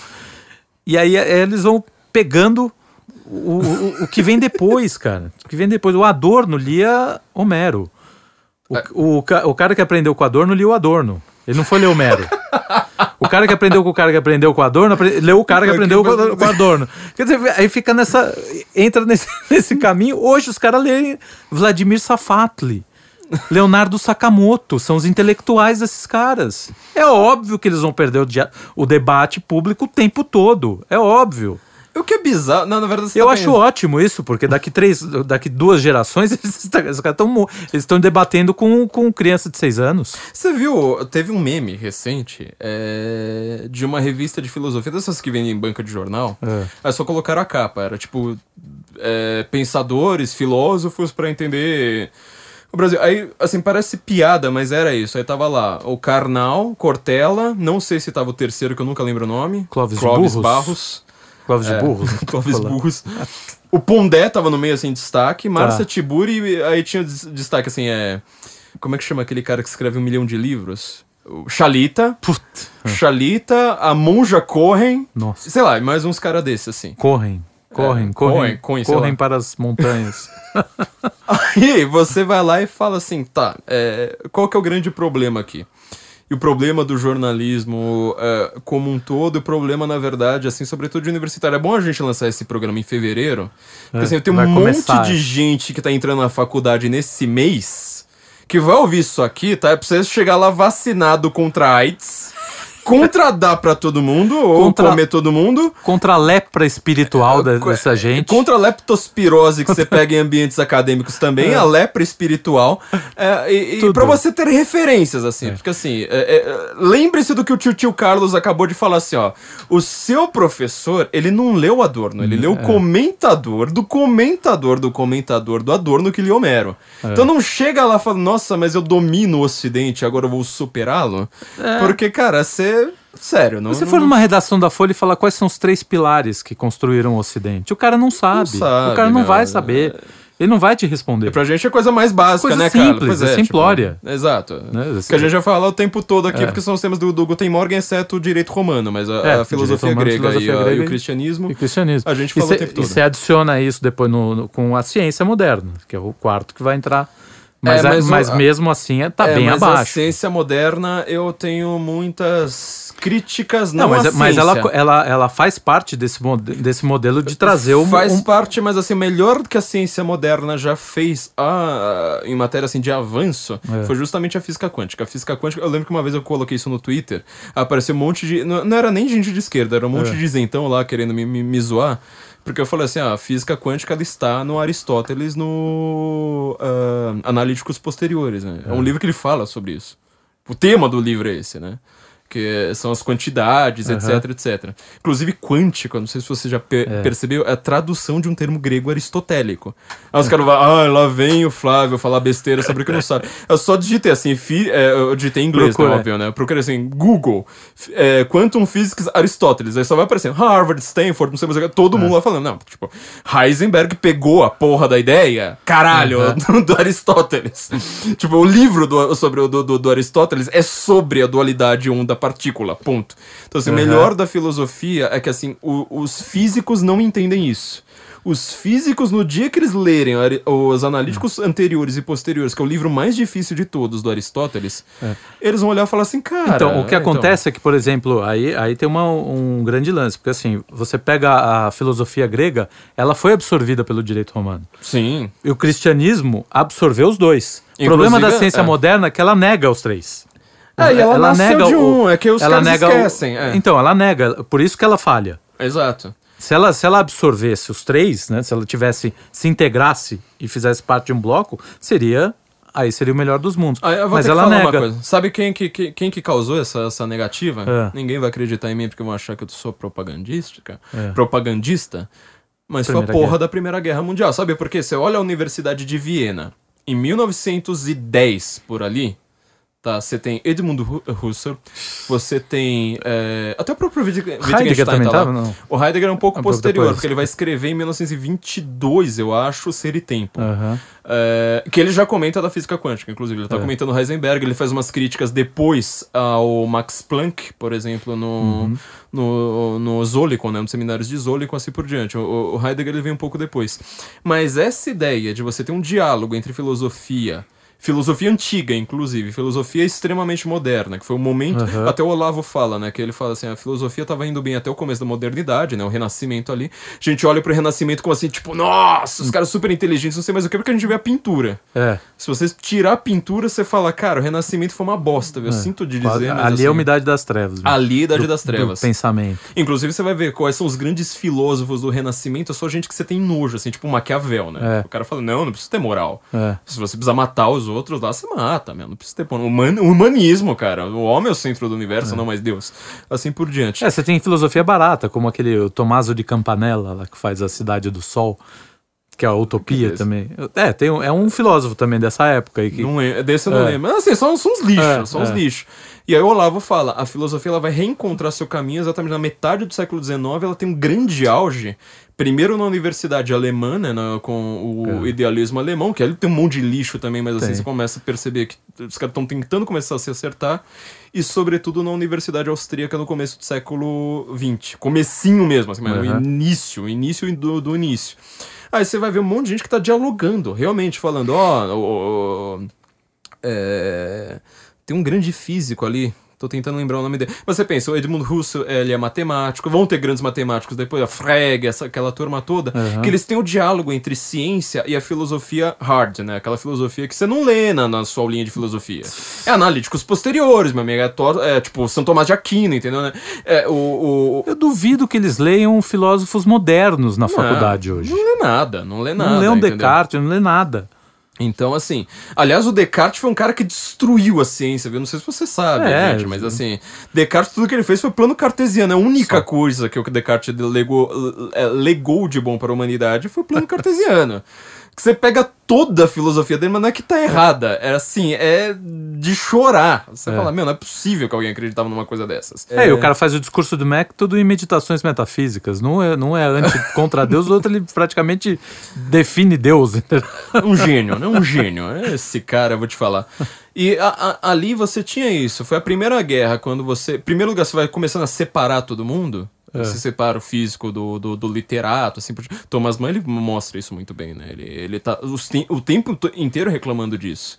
E ele tá forçando diálogos entre pessoas que não que, pa, que param de conversar entre si. O teólogo conversando com o humanista, assim por diante. E a Primeira Guerra separa isso, e como você tá na, na era do desencanto, do expressionismo e tal, e tira Deus. Aí os físicos posteriores ao Heisenberg, é, vai aparecer aquela turma lá de, de- da Dinamarca, lá de Copenhague, esqueci o, Niels Bohr, todo mundo, aí eles tiram Deus e começam a tentar fazer física. E você vê assim, são gênios tateando no escuro porque eles simplesmente pegaram um princípio básico filosófico ali e ignoraram. Ignoraram, é. Se você tivesse continuado falando, meu, tem diálogo aqui com Aristóteles, cacete.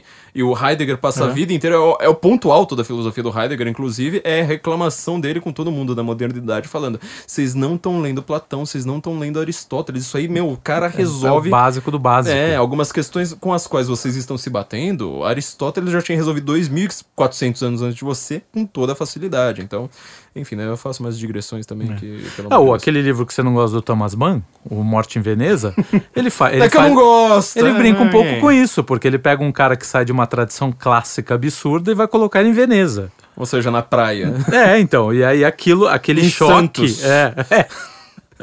em Santos. O cara sai do mosteiro. cara O chega cara sai de no 40 anos no mosteiro de São Bento e vai pra Vai praia pra de- Santos. é, no carnaval de, de Fica rua. vendo polonesinho lá andando pra um lado pra Tássio, Tássio, ah, puta que pariu. Não, o que eu não gosto no livro é porque eu, vou tomar muito É xingamento a sobre pederastia. né? Não é só pederastia, que eu já não gosto, mas enfim, né?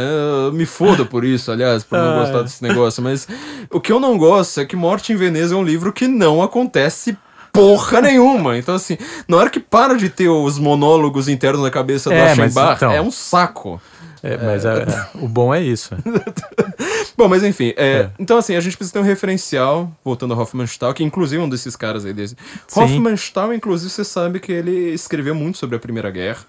É, mas aqui não tem nada, né? Não che- tem. Não chegou nada. Eu comprei um livro dele que ainda não chegou. Eu só comprei, tá? Não adianta você me perguntar nada porque eu não vi nem a capa. Se tá, eu, conforme tá a imagem na, na Amazon. Mas esse programa também podia estimular pessoas que têm que não, que tem um talento pra tradução, É, entendeu? é. Que pô, que pegar, pô, a gente precisa urgente de uma nova tradução do Robert Musil, do Homem sem Qualidades, de outras coisas que ele tem. Entendeu? A gente tem a tradução da Lia Luft, coitada. não, na- nada contra, mas pô, é, segundo ouvi já de gente que que lê, que lê em alemão, inclusive você. O Robert Musil não, não dá, cara. Eu não Foge. leio o Robert Musil em português, tá? É. Não, em É, português dá. não, a não Lia dá. Luft, cara. Não dá, cara. Você tá lendo a Lia Luft. Você sabe, a Lia Luft traduziu até a escola austríaca, cara. É, então. Van Baver, que foi traduzido por ela. Não, Teoria não da é ruim, mas precisa de uma. do Precisa, né, o, no caso do Thomas Mann, não, que o cara é um, um monstro, né? Tradutor. Caro. É, o tradutor traduziu, inclusive o Brock, que é o livro, tipo, o Morte, Morte de Virgílio, é um livro dificílimo. Uhum. Aliás, outro livro que todo mundo tem que ler, é maravilhoso. Vai ser doído, é uma leitura já para iniciados, porque é maravilhoso. Você já leu, né? Ou não? Não li, eu tenho, mas Ah, não li, não cara, li. Eu não terminei o Sonâmbulos ainda. Na hora que eu terminar o Sonâmbulos, eu leio. Sonâmbulos, quem faz uma análise do caralho. Desculpa, pode falar do caralho aqui? Eu já falei, Já um falou? mas foda-se. É o Kundera, cara. Kundera faz no, na Algum arte do eu vou, romance. uma, eu vou dar uma segunda chance. Dê uma segunda chance ao Kundera, sobretudo os ensaios, se você não gosta da ficção, que é o Testamentos Traídos e a Arte do Romance. São dois livros sensacionais. Eu preciso ler. Sensacionais. Então, eu acho isso engraçado, sabe por quê? É, só pra gente retomar o tema. é, na verdade, a gente nem precisava retomar o tema, É, porque a gente é muito mais elevado que muito essa melhor merda. que Mas enfim. tema. É, o, o, o que eu acho, assim, bastante curioso, eu que o Hoffmannsthal também vai falar é, bastante, porque assim, o Hoffmannsthal morreu logo depois do, do, do, do final da Primeira Guerra. E ele é uma pessoa que escreve. é, o Hoffmannsthal, não sei se ele tem coisa em português. O Hoffmannsthal eu nunca li em português. Tem. Eu, eu acho que ele tinha uma, uma- um livro, eu não sei se é da, da Iluminuras, que eu, o sebo que eu frequentava tinham lá, eu sempre namorei, mas acabei não comprando. Você se arrependeu Não, mortalmente. tô até hoje, né? Aham, Me- óbvio. me- é o- as quatro chagas que eu carrego nas costas foram frutos de, dos chicotes que eu, Chicotes. porque eu não comprei o látego. E tem mais um daquela editora que você falou que é do pessoal do antagonista lá. Ah, é verdade, tem o. É, As palavras não são deste mundo. Então, deve eu tenho ser- esse livro, é? mas não li ainda. Então, esse eu tô tenho- curioso também, vou ver se eu pego. Eu tenho. É, aquele livro pequenininho. É, o livro pequenininho. É, é o... Puta, eu não sei pronunciar o nome dessa editora. Aiane, Aine, sei lá. Aine, não, eu pedi uma assim. caixinha pra eles, depois esqueci de mandar um e-mail. Se vocês estiverem ouvindo aí, por favor, me mandem aquela caixinha lá, que é Por sensacional, favor, por favor. é. É só a caixinha, Se só quiser patrocinar, se tenho. quiser patrocinar a gente, Também, a gente é- dando cara, os livros pra gente comentar aqui, a gente A faz gente também. faz uma propaganda, ó, sensacional. Fantástico, então não, não se fantástico. preocupem, gente. Vocês vocês são muito legais, viu? É. É, mas o Hoffmannsthal, é, ele vai escrever justamente sobre esse desencanto que a, que, a, que a Primeira Guerra traz. E é bastante curioso a gente pensar nisso intelectualmente, sobretudo pro nosso tema, porque assim, você pega um Karl Kraus da vida. Quem não conhece Karl Kraus é o seguinte, o cara, ele tinha, ele era praticamente, ele, ele tinha uma revista chamada em português seria a tocha. É. Die Flag, Die Flak, Flak, Der Flach. Die Flak. É. Acho que é Die Flache, né? Die Flache. É. E ele editava essa revista sozinho. então ele é praticamente o senso em comum da Áustria, entendeu? Porque eu sou uma pessoa muito modesta, né? É. Ele tinha o senso em comum da Áustria. E essa revista, é, eu tô lendo igual uma tartaruga, porque eu achei um site que tem a revista inteira com os originais. Então, assim, você vai virando as Aham. páginas. É sensacional, cara. Cara, deve ser muito legal. Só que o problema é que tá em gótico, né? Então, assim, você lê. Não, Não tá em gótico, assim. em gótico alemão, né? É, não, mas é, é, mas assim, você lê muito devagarzinho, mas assim, é muito legal, assim, é, uma sensação sensacional. Só que o problema é o seguinte, né? Ele fazia a mesma coisa, é, é, é por isso que eu faço essa piada com vocês, porque ele fazia mais ou menos a mesma coisa, que ele tava comentando acontecimentos daquela época, quer dizer, ele era um jornalista. Era. Tá? Ele era.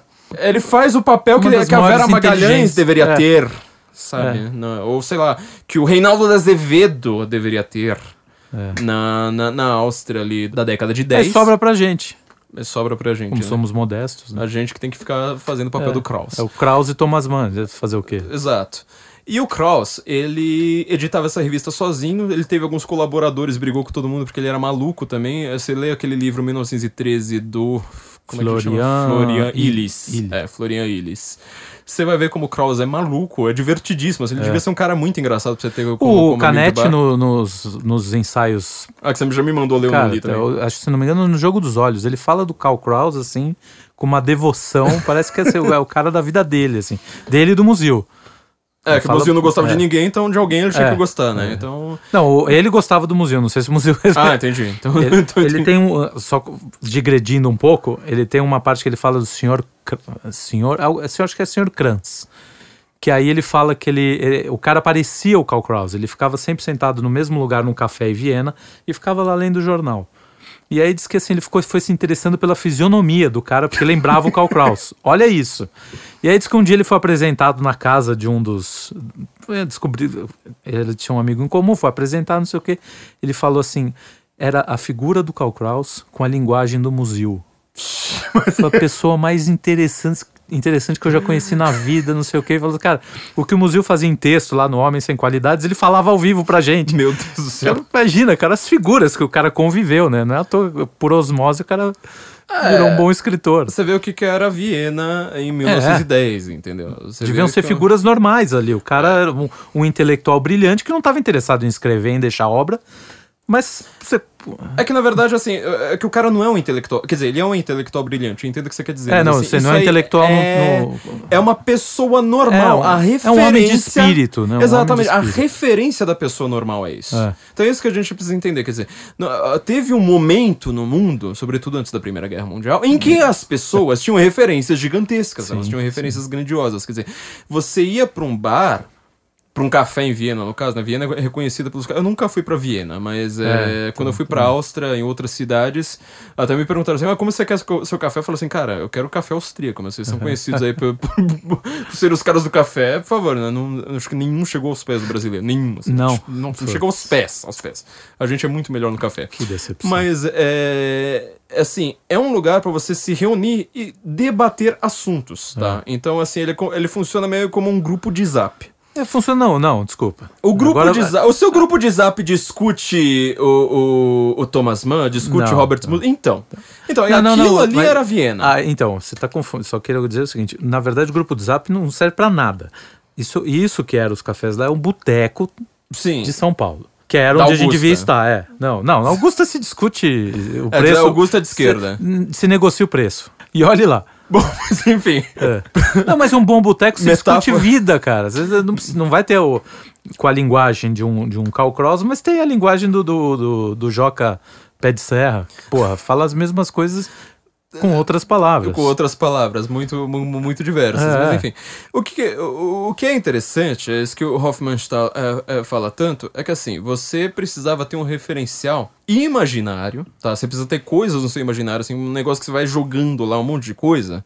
Imaginário, a gente sabe, ele não é lógico. Ele não tem a caixinha lá perfeita, assim, com um arquivo que você pega lá, sua gaveta, que tá lá tudo organizado. Não, ele vira uma bagunça.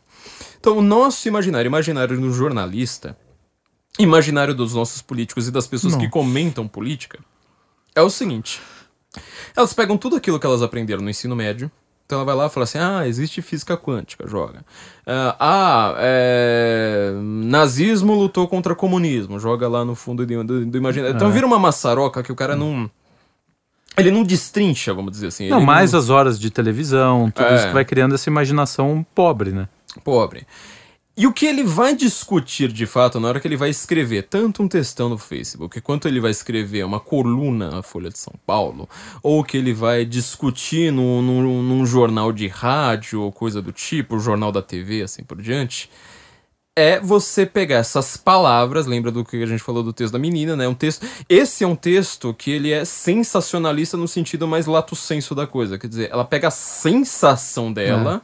Coloca a sensação no holofote, você vê como é que ela começa o texto. Nossa, gente, eu vou falar de sexo. Ui, deu até Tô um tendo- calorzinho aqui. não E aí ela faz aquele. co- A coisa mais broxante Porra, do mundo, cara. Um negócio assim pra você. Olha, se ela estivesse falando de sexo, seria pior. Pensando bem. Acho que foi melhor. Ela... Você imagina ela como tomar é essa que... linha, É, é. pois é, você imagina... Então, assim, é, é, é gente que pega, assim, referenciais do imaginário É, que são pobres. que não- é, exatamente. Imaginário péssimo. É, é, e, e é o imaginário, quando a gente vai parar pra pensar, porque assim, eu sei como é que foi a vida dessa menina, eu não sei absolutamente nada, eu esqueci o nome dela já. Eu sei que é da blogosfera do UOL. E sei que ela escreve sobre sexo e eu sei que ela leu Michel Foucault na faculdade. É tudo que eu sei da vida dela. Mas Cara. com essas informações. Você já como- define toda a, a vida dela. Porque a gente sabe fazer esse logismo. É. Então eu já sei falar assim: olha, ó, você entrou numa faculdade de jornalismo. Você quis fazer jornalismo para mudar o mundo e não para eh, Uhum. noticiar fatos. Porque o jornalismo hoje ele tem essa função. E, e assim, tem. eh, agora eu vou fazer mais um Opa. mais profundo, hein? Por favor. Porque cresce, no- depende da criação, eh, tem vários tipos, né? Vamos supor que ela tem, venha de uma família estruturada. Ela cresce de uma maneira estruturada e vai entrar numa faculdade que vai fazer de tudo para ela desestruturar essas raízes. Quando você desestrutura essas raízes, você pega um ranço, um ressentimento da sua criação que não volta atrás. Ai, meu pai amava minha mãe! É. E aí o cara vai, ele não adi- aí não adianta. Isso vai pesando cada vez mais na personalidade. E tudo que lembrar modesto, é, tipo de longe um, um- carinho, um afeto assim de, de um pai vai, vai lembrar a opressão. Ah, é. vai ser a exato. opressão. Isso, é- olha, é isso. Meu pai dava flor para minha mãe. Isso é uma opressão, era a maneira biopolítica dele controlar. Cara, Esses caras entram num pa- Você já viu o episódio dos Simpsons que a, Ma a, a Marge entra na faculdade? Não, então, é, é mais ou menos Cara, isso. É isso. Cai ele, a- a- a- ela Imagina. entra nas graças de um professor esquerdista que quer comer a aluna, É, a aluna gostosa. É, tem todas essas. Aí ele vai lá, fa- ah, começa lá com esses papos de. Aí o cara começa com Michel Foucault. Não, porque isso, porque não sei o que, você tem que ver como é que é. Aí tem uma hora que ela fala assim, mas o Homer me ama mesmo. Olha o cartão que ele me escreveu. Ela mostra o cartão e só tá escrito assim, eu te amo. Aí ele. Marge, mas você precisa entender. Quando ele diz eu te amo, eu é o sujeito e você é o objeto. Que é o que essa menina escreveu É, é é Michel isso. Foucault, É entendeu? isso. É tipo a relação de poder aqui. O que, que ela falou? Subjetividade? Estão querendo controlar minha subjetividade, quer dizer, controlar o meu eu, não sei mais É. o que. Então, assim, eu, só por eu fazer esse logismo, eu já sei que essa menina. eu- agora você, você me deixou pensando numa coisa: olha só, se você tem uma família estruturada na hora que você entra na faculdade, é pior, Pior, ainda do que pior. quando você tem uma família desestruturada. Porque numa É mais fácil com- quem é desestruturado voltar, É. retroceder. Porque o cara percebe, tipo, ó, a família desestruturada é uma bosta. É. Não- não- e esse papo anti-família talvez não seja tão bom. Agora, quando você tem a família estruturada e você chega lá só na sua imaginação, você fica assim, tipo, ah, mas o mundo é uma bosta. E eu tenho uma família estruturada. Então, É. E como come- o mundo é uma bosta, eu acho que seria melhor se eu tivesse uma E família como que você é o mundo- pior tipo que é jovem, é, É. o pior tipo que, que já inventaram, o jovem é a Exato. pior invenção da humanidade, Exatamente. você, a- você começa a, a contestar a família. É. Porque é, é, né, é normal. E aí é, aí é onde entra o toda aí fura tudo, né? Os, esses professores furam tudo. Porque eles são sedutores, isso tem, eles têm Tem um toda essa papinho pa- tem o sedutor. papinho sedutor. Veja, olha, você tem que ser livre. Por quê? Porque você vem de uma, de uma família estruturada, tem regra. É. né? Tudo que você não quer são as regras. É, e aí chega e a na palavra faculdade, que é liberdade aquele... parece interessante, E, e né? tem um outro detalhe, a faculdade, ela é muito valorizada pelos pais. Sim, claro. E, e aí chega naquele mundo... Mesmo uma faculdade bosta. Quer né? dizer, tem vários, né? Várias camadas que a gente tem que analisar aí. É o Sim. nosso papel, a gente tá fazendo isso agora. Então, tem, a- além disso, tem isso. Os pais querem que ela vá para a faculdade. Quando ela chega lá, ela descobre esse universo. Que fala, tá vendo? Seus pais são tudo. São tudo. tá obscurantistas, são é a classe média. Eu tenho que. Eu odeio a- que nem aquela cara Marilena comida da, Chauí, Ma-? Marina- da Marilena Chauí. Então, ela, aí a, a personalidade da pessoa vira, cara, vira do avesso. E aí. É, mas eu fiquei pensando nisso É, mesmo, porque Marcius parece... Tiburi vem disso daí. Esses- todos esses caras que estão falando aí. São, são, eles são tanto. Como eles estão dentro desse, Isso, desse, desse é. negócio que você falou. Tipo, ah, o Adorno leu Homero, aí o, professor, o aluno do Adorno só leu Adorno, o aluno, aluno, É. aluno, aluno, não sei mais o quê. Como eles estão dentro desse sistema, eles são tanto algozes quanto vítimas. Quer dizer, Sim. são pessoas que nunca leram algo mais profundo. E tem que a personalidade, na personalidade também que uma Personalidade de areia, fraca. é. Exato, porque assim, a Ge- gente. Gelatina. É, a- é, essa análise da personalidade tem muitos livros daquela editora Auster, por exemplo, que estão É. surgindo aí falando sobre personalidade, sobre das edi- edições Kyrium também. Sim, né? recomendo muito. Formação da. Formação da é personalidade ótimo, vontade. Isso é ótimo. Eu recomendo. to- Gente, ó, entra na livraria do Censo, ó, livraria.sensoincomum.org. Só colocar livraria na frente. Lembrem-se. Tá, então entra lá. Aí tem editoras como a Auster, como a Kyrion, que tá lá na letra K, você procura lá por editoras, tem tudo. É, porque é o seguinte, e eu, eu percebi, tá? É, Uhum. isso foi minha, foi minha vivência de faculdade. Muita gente entra como essa menina, quer dizer, ela devia ser tipo uma pessoa falando, ah, eu quero mudar o mundo porque o mundo é muito injusto. Ela entra numa faculdade de jornalismo, lembrando sempre, jornalista, ele há muito tempo ele não pensa mais em si como noticiador de fatos. Sim. Ou como analista, como o. Esses, é, foram é, Derri- raros, é, né? é Derrida, né? Os caras É estão pensando derridanianamente, sei lá. É.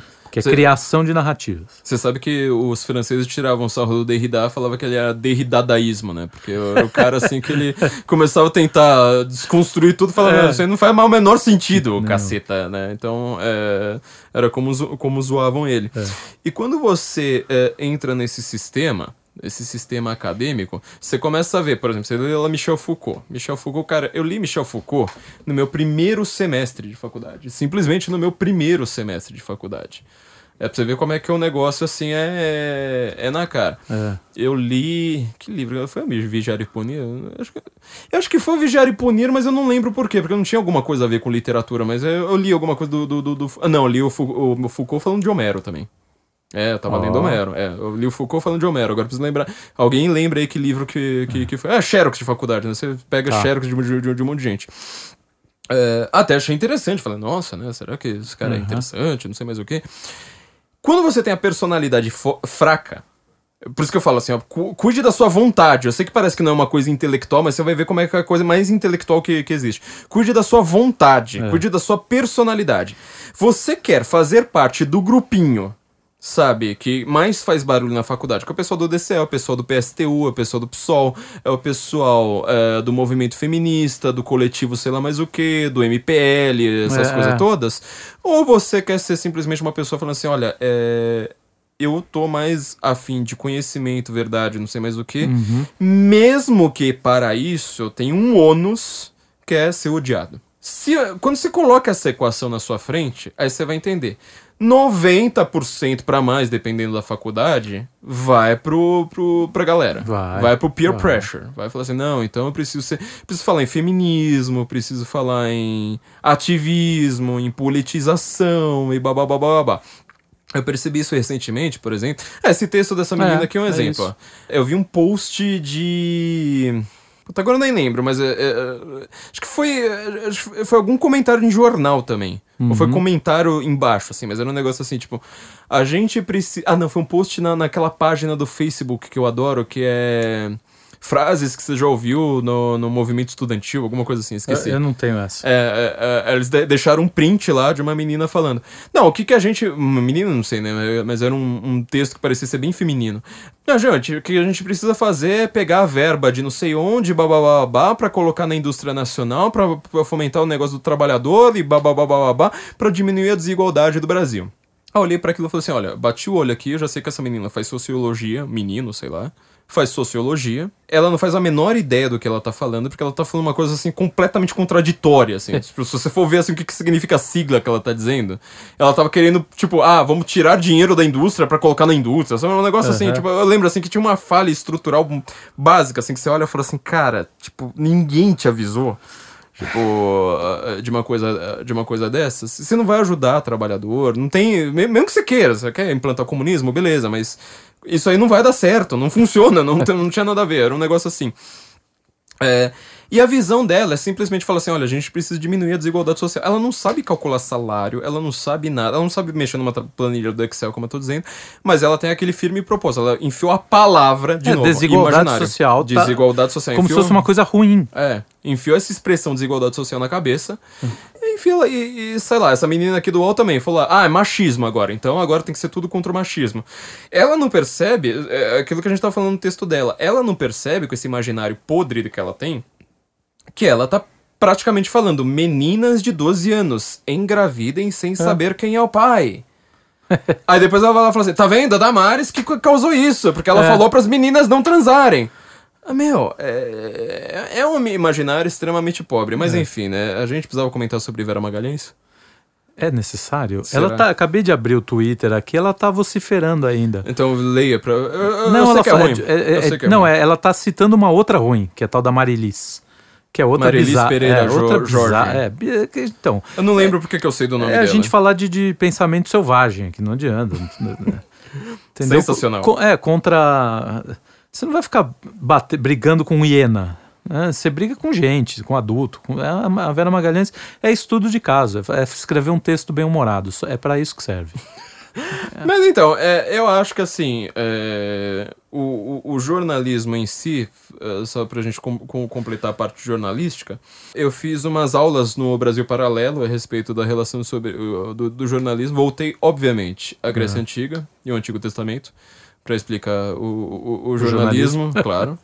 É, porque sabe, né? Tem tudo a ver.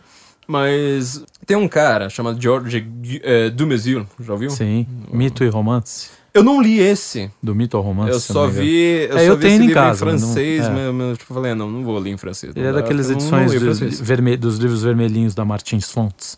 Ah, eu sei qual, qual- eu, vou, eu vou procurar, mas É. eu- esse eu não achei. Ele tem a teoria tripartite, né? Na verdade, é tri... São três classes sociais que ele define que os povos indo-europeus, ou seja, não tem a ver com o Antigo Testamento, mas tem a ver com a Antiga Grécia, Aham. os povos indo-europeus pagãos ainda, eles tinham todos eles da Pérsia, passando por toda a Europa, indo até a Índia, passando por Rússia, tudo aquilo ali, indo até a Índia. Todos eles tinham uma sociedade triclassial. Hum. Eram três classes sociais. Era o rei mago. Esse rei, ele tem as funções é, que a gente atribui, por exemplo, a um mago mesmo, assim, de realizar milagres, inclusive, é a forma como, como você é, entendia, mas esse rei, ele também tem a função de rei mesmo, assim, de, de autoridade. Sobretudo, você pensa que são povos ainda primitivos, em regiões pequenas, é, muito com uma natureza muito brutal em relação a eles, eles têm uma função diplomática, quer dizer, é o rei que vai falar com o rei do outro lado. Você não vai colocar todos os exércitos porque senão vira guerra ali o tempo todo. Então o rei tem essa função. Por isso que, por exemplo, a Europa, ela já desde eh, priscas eras, ela tem essa questão linguística do rei, né? Quer dizer, tipo, o comandante europeu sempre foi um cara que falava muitas línguas, sempre foi uh, Carlos Magno e tal, porque era uma, uma- era uma necessidade, uma obrigatoriedade do, do, dos seis, né? Que Knut Ledin, ele vai, inclusive, tirar sarro disso na Primeira Guerra, quando ele compara o Woodrow Wilson, que é o cara que vai que- querer mudar o mundo, né? Ele cria o mundo wilsoniano na Primeira Guerra e ele fica lá falando, meu, você ia falar com esse cara, ele achava que é, eslavo e esloveno era tudo a mesma coisa, né? Tipo, um É. cara brigando com o outro, É. ele achava que era tudo a mesma coisa porque só falava inglês e tá, tá ótimo. Ele falou assim, mas não tinha um único ah, rei na... No começo da Primeira Guerra, que não falasse pelo menos quatro línguas, né? Era o básico, assim, dos caras. Não, quatro para cima. Então tinha, tinha essa figura do rei, do rei mago, tinha a figura do camponês, essa mais, mais óbvia, assim, pra, pra, pra gente entender. E uma figura que ela é bastante curiosa também, que é a figura do sacerdote. Então são essas três classes, eh, toda a estrutura da sociedade primitiva indo-europeia era essas três, Três classes. Eu vou explicar isso mais na aula do Brasil Paralelo. Não sei se ela já tá liberada, mas enfim, depois vocês perguntem lá pro pessoal do Brasil Paralelo. O jornalista hoje, ele tá tentando tomar o papel do sacerdote. Porque o sacerdote, você repara como é uma coisa curiosa do, do, do indo-europeu. Isso aí foi uma coisa que, que permitiu que o indo-europeu fosse um povo mais livre do que os asiáticos, do que o, o ameríndio, assim por diante. O cara da autoridade e o cara da, da vocação sacerdotal, eles são, não são a mesma pessoa, eles estão em posições meio opostas. Então quem define a verdade não é o político, tá entendeu? Geralmente, em outras sociedades, é, é, você vai ter uma, uma, uma- influência de um no outro. Geralmente, os grandes, por exemplo, você vai pensar naquilo que a gente chama hoje de ditador, mas assim, os grandes autoritários da história que nós tivemos foram sempre um cara que tinha um cargo de rei, é, mudando o nome co- conforme o, o lugar, mas que ele tentou ter funções de sacerdote junto. Ele falou assim: eu sou a verdade. É, já que eu tenho poder político, eu tenho o poder de definir o que que é verdade junto. O jornalista hoje, ele tenta ter essa função de sacerdote, quer dizer, Pra você definir o que, que é verdade, é por isso que fake news, É. por exemplo, deu tanto poder pra pra jornalista, porque eles falam, eu sou jornalista, estou acima das fake news, É. que isso você lê no zap. É, eu vou te guiar, então, ao reino da verdade. É. Então, quando, quando, quando a gente vê jornalista hoje, que ele simplesmente se fia por palavras, tipo, ah, feminismo. A, palavra preferida dos jornalistas no Brasil em 2019, no ano passado. Ataque. É. Não, agora estão dizendo que estão atacando a tal da jornalista que foi desmentida. É, você vê como é que é. Não, o que, eu- o que eu acho pior do É o ataque... poder. Não, então, é quando você fala do, do sacerdotal, é isso. E eles não querem ser questionados. Não. E aí eles, eles atribuem ataque ao questionamento. Olha como a sua frase ela, ela é elu- elucidativa sobre isso. Porque assim, se eu descrever o fato, por exemplo, o jornalista fala bobagem, é, desmentida, você pode assim até falar assim, olha, mas a sua intenção, eu já vi que você não gosta do jornalista. Fala, realmente, eu não gosto. Sim. Só que assim, eu descrevi de uma maneira que não é 100% imparcial, porque isso não existe, Não tá? existe. Não é impossível. É, a escolha de palavras é sempre uma escolha pessoal, não, não, não, não tem escapatória. Só que assim, eu tentei ser minimamente objetivo. Falei assim, eu não gosto, só que assim, ela falou uma bobagem e foi desmentida. Quando jornalistas falam tanto sobre ataques, foi o que foi o que foi para tanto na CPMI É. das fake news, aliás, a CPMI das fake news é só sobre ataques, Só sobre ataque. você tá Que falando... não tem ataque nenhum. Então, mas mesmo que tivesse, tá. É, foi o caso do Frota, por exemplo, É. né? O caso do Frota. Ele vai lá, ele começa a- a- aquele negócio que o pessoal do Twitter adorou, né? Que ele ficou lá, É. pegou impressora de, ja, de, de laser, né? Uma impressora caríssima, deve custar, tipo, 120 reais cada uma da- da- daquelas impressões. Ele foi lá levantando, ah, Let's Dex, ah, não sei quem. É. É, uma, uma galera aí nova no Twitter que, que, que tá aparecendo. Foi lá, foi lá colocando, mostrando todo mundo. O que, que ele tá fazendo ali? Ele tá falando, essas pessoas me atacam.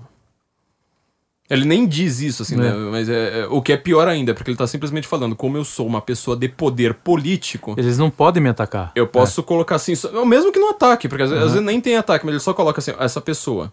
Ele já tá colocando Aham, assim, tá sim. simplesmente marcando, essa pessoa é negativa. Você tá usando poder político para diminuir alguém. Só de você levantar e citar. Sim, sim, Você- porque ele nem cita é, tweet, eu vi. É. Eu acho que na maior parte ele não citou nada. Ele só ficou levantando cartaz. É O Aham. Luciano Ayan, né? Deve ter mandado pra ele, falou assim: ah, levanta o cartaz desse, É. levanta o cartaz desse, o tonto foi lá e acreditou.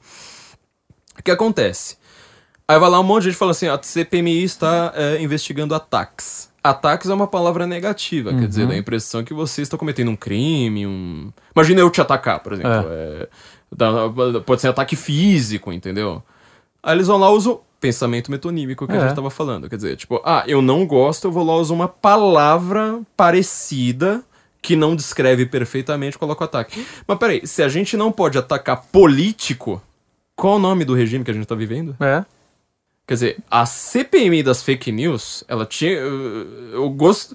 Sabe, se fosse pra ser convidado lá, eu iria falar assim: olha, tem um detalhe. Se a gente, pessoa normal, na internet, com o público que for, Não puder. não puder atacar político, inclusive falar político é ladrão. Cara, Exatamente, acabou. Acabou. Acabou o sistema. Você não tem mais liberdade no país, porque você tá falando, o poder político ele manda mais do que qualquer outra coisa. Hum. E aí a gente tem, de novo, um conluio agora que tá tentando refazer esse Poder sistema. dizer, político, poder midiático. tem o poder político, o poder midiático unidos. Unidos, Eles unidos. não são contra um outro. Não, caceta, eles estão Eles unidos. estão unidos pra falar, agora vocês vão ter que ser camponês e calhar a boca, meu. Vocês não têm mais voz. Exatamente, exatamente. Porque a voz de vocês é fake E eles estão aproveitando esse caso, porque esse caso é, é, é o, talvez seja o mais grave, porque a, a mulher mentiu na campanha, ela publicou uma matéria mentirosa. Sim.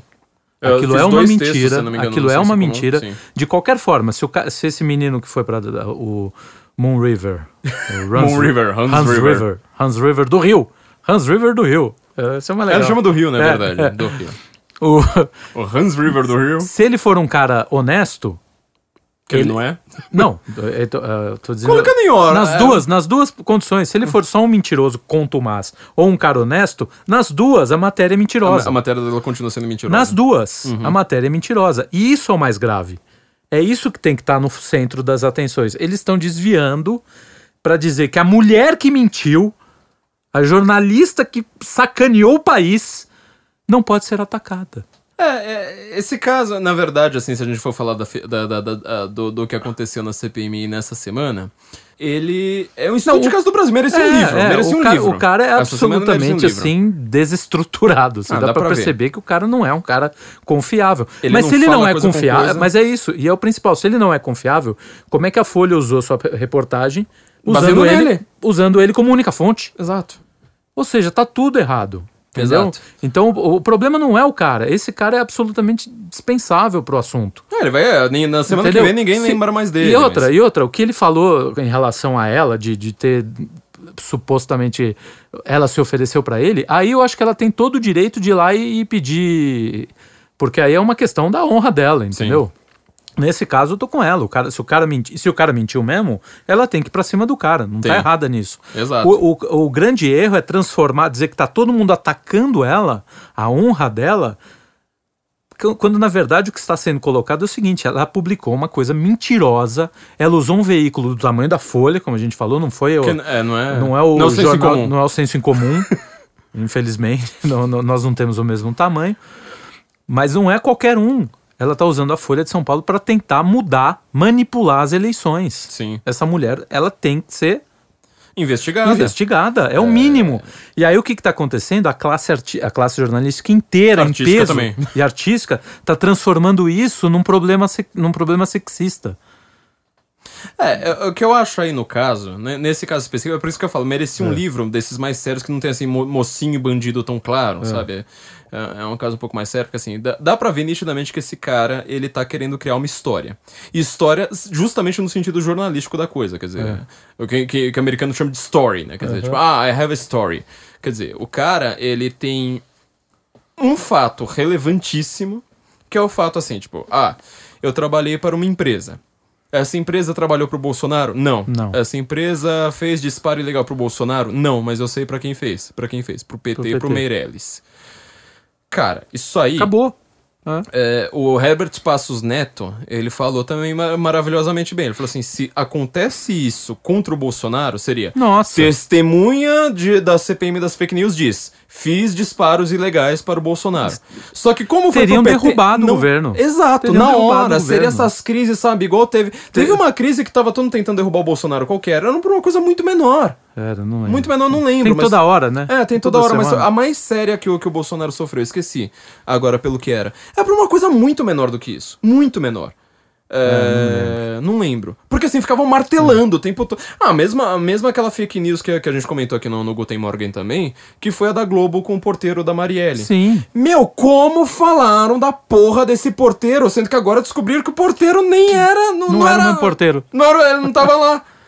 Meu, então assim, é, quando é pra acabar com o governo, É. aí seria assim, a- a- foi o que o Herbert Passos Neto falou, assim, seria a, a manchete, testemunha acusa Bolsonaro de fazer disparos ilegais. Seria É. pra tudo quanto é jornal. Seria verdade ou não? Meu, você não saberia ainda. Ainda não. Antes de você saber que era verdade, já estaria a manchete em tudo, em tudo quanto é lugar.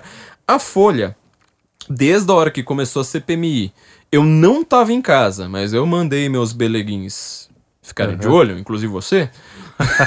Falou assim, gente, vê, escrevi, veja o que tá acontecendo. Você, você- escreveu. Ela passou quatro horas e meia sem comentar a bosta da CPMI. Sim. Aí você fala, minha filha, se- tem uma CPMI que você, sabe, tá usando o tempo todo pra, pra desqualificar todo mundo. E na hora que a CPMI cita o próprio jornal, o jornal vai lá dar, sabe, dá Se cinco segura, passos é. pra trás e fica quieto. Essas cinco horas, acho que foram quase cinco horas, não lembro agora Uhum. de cabeça, mas assim, foi eu postar também, a Folha postou logo depois. Acho que dois minutos de diferença, mas assim, essas horas, pra mim, é, elas indicam uma coisa estranha, tá? Não é uma coisa normal. É. É, eu lembro, eu- eu- só, só pra dar um- um- uma leitura aqui, teve alguém que era psicólogo, não lembro agora o que que era, que tava comentando os discursos do Bolsonaro, do Jair Bolsonaro e do Flávio Bolsonaro, no caso Queiroz. E no caso. é, que é? Eu acho que era só do caso Queiroz, não lembro. Ah, no caso do porteiro da Marielle, era Ah. isso. Sai notícia sobre o porteiro da Marielle acusando o Bolsonaro. O Bolsonaro faz uma live e começa a xingar jornalista e Sim. fica puto e fala: Meu, vai tomar no cu, e, né, isso aí não, não é verdade, não sei mais o quê. Isso é um comportamento de uma pessoa inocente. Exatamente. Você fica completamente. Você fica indignado. Fala, mas como assim você tá me acusando disso, caralho? O Flávio Bolsonaro, saiu um negócio lá do Queiroz. Ele vai lá, tipo, ah, vamos tentar colocar sigilo, vamos tentar É. tirar, sei lá, mas eu, eu falo assim, isso é um comportamento de uma pessoa culpada. Uma coisa me chamou muito atenção nessa CPMI. É, tentando ver. Eu não vi ela inteira, eu tentei ver correndo depois, mas assim. Em primeiro lugar, o cara vai lá acusa o Foi Falcão. o Rui Falcão de ser racista. O Rui Falcão imediatamente ele levanta. Você vê ele gritando lá do fundo: mentiroso, mentiroso! Comportamento de gente inocente. Aham.